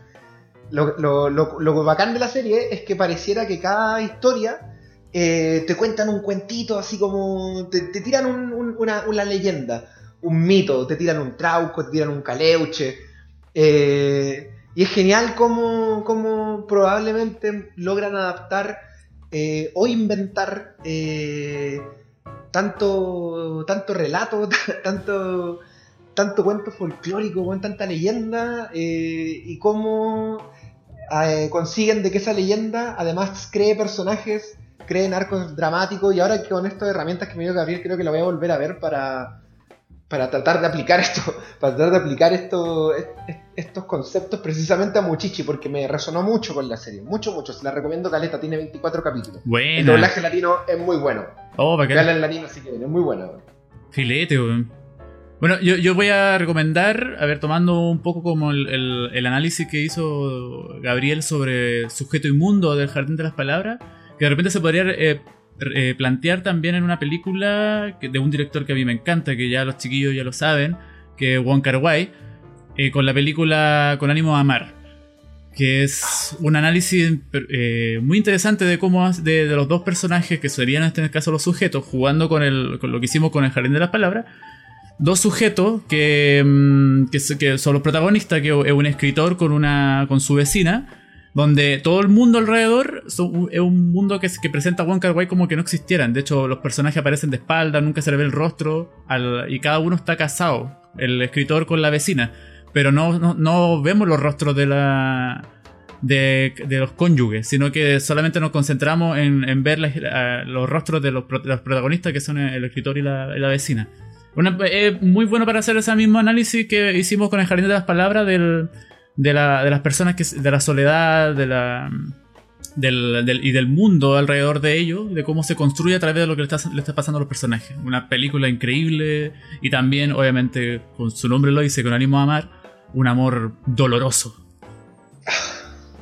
Un directorazo, Wong Kar Wai, quizá Oh. pronto hay que dedicarle un capitulillo a él. Sí, por favor, por favor. Sí, un- eh, eh, es un destacado. ¿En qué está? ¿Qué, qué pasó con Wong ¿Sabéis weón? Está como detenido el bueno en el tiempo. La última película que hizo lo- fue The Grandmaster, que está basado en el, en el Ip Man, el, el- el que entrenó a, a Bruce Lee. Y obviamente Claro. es, es una película de acción, pero con mucho amor, obvio. Y, y se detuvo en el tiempo y, y no se sabe qué está haciendo ahora. No, no, yo, yo lo he buscado, googleado y no, no, no, no, no sé. Está como detenido. Se, se detuvo el weón en el tiempo y desde 2013 que no, hace, no ha hecho algo, weón. Puta, quizá cambió rubro, weón. Probablemente, quién sabe, weón. Ahora, eh, había hecho harta publicidad, sí. Lo, lo- lo último que le pillé fue una publicidad de, de, de perfume en China. Ah, ya. Pero, Ah, pero está como haciendo, que creo que está, está metido ya más en eso, weón. Se vendió. Perfecto. Él, No me gustaría él hizo una, unas publicidades de autos, ¿cierto? De la Sí. BMW, ¿no? Sí, de, claro, que, que, eso- que igual es un. que lo pueden buscar en internet también, que no, no recuerdo, sí, era de BMW, weón. Pero eran varios directores que hicieron varios comerciales de, de auto y, y- y cada director lo dirigía. Y entre uno de esos, de esos comerciales era. hay uno dirigido por Walker White, que es terrible bueno igual. Salía. No salía Clive Owen. Sale No. Clive Owen, sí, él es el conductor. ¿Sí? Sí, The Follow, The Follow se llama. The Follow. Eh, Sí, es, es- es buena esos, esos cortometrajes porque son cortos comerciales, pero todos son dirigidos por distintos directores y el de Wonka Wai es terrible bueno. Bueno, eso, eso les quería re- recomendar. Y usted, amigo. Eh, yo le voy a hacer cortito que me tengo que ir ya. Eh, quiero recomendarle, ya que hablé harto de Raúl Ruiz, quiero recomendarle de Raúl Ruiz eh, un documental ficción de él que se llama Las Soledades. Muy bueno, Bueno, eh, se trata sobre cómo, al- usando su herencia como de Puerto Montt, Raúl Ruiz cuenta un, un evento sobrenatural y eso lo lleva a, a hablar de cómo es la pobreza en Chiloé. Muy bueno. Y el, y el otro, que es el más clásico de Raúl Ruiz, eh, que está en YouTube si lo quieren ver, La Recta Provincia, una serie que hizo para TVN. buena. Rescata mucho del, del campo chileno. eh, muy buena también. Para que la revisen si tienen ganas de ver algo como de esta tierra. Eso nomás. Perfecto. Maravilloso, muchachos. Eh, no olviden suscribirse, dejar sus comentarios, recomendaciones, amenazas de muerte eh, y dedicaciones de canciones al equipo de Punto de Giro. Muchas gracias a todos los que han llegado hasta aquí y que nos han brindado su apoyo en cada entrega. Eh, nos vemos en la próxima con, yo creo, una sorpresa cotota. Esperemos que salga bien. Sí. Si no, nos veremos en el, más allá. Em, abrazo, cuídense. Bendiciones. Besitos. Y besos a todos. Chao. Chao.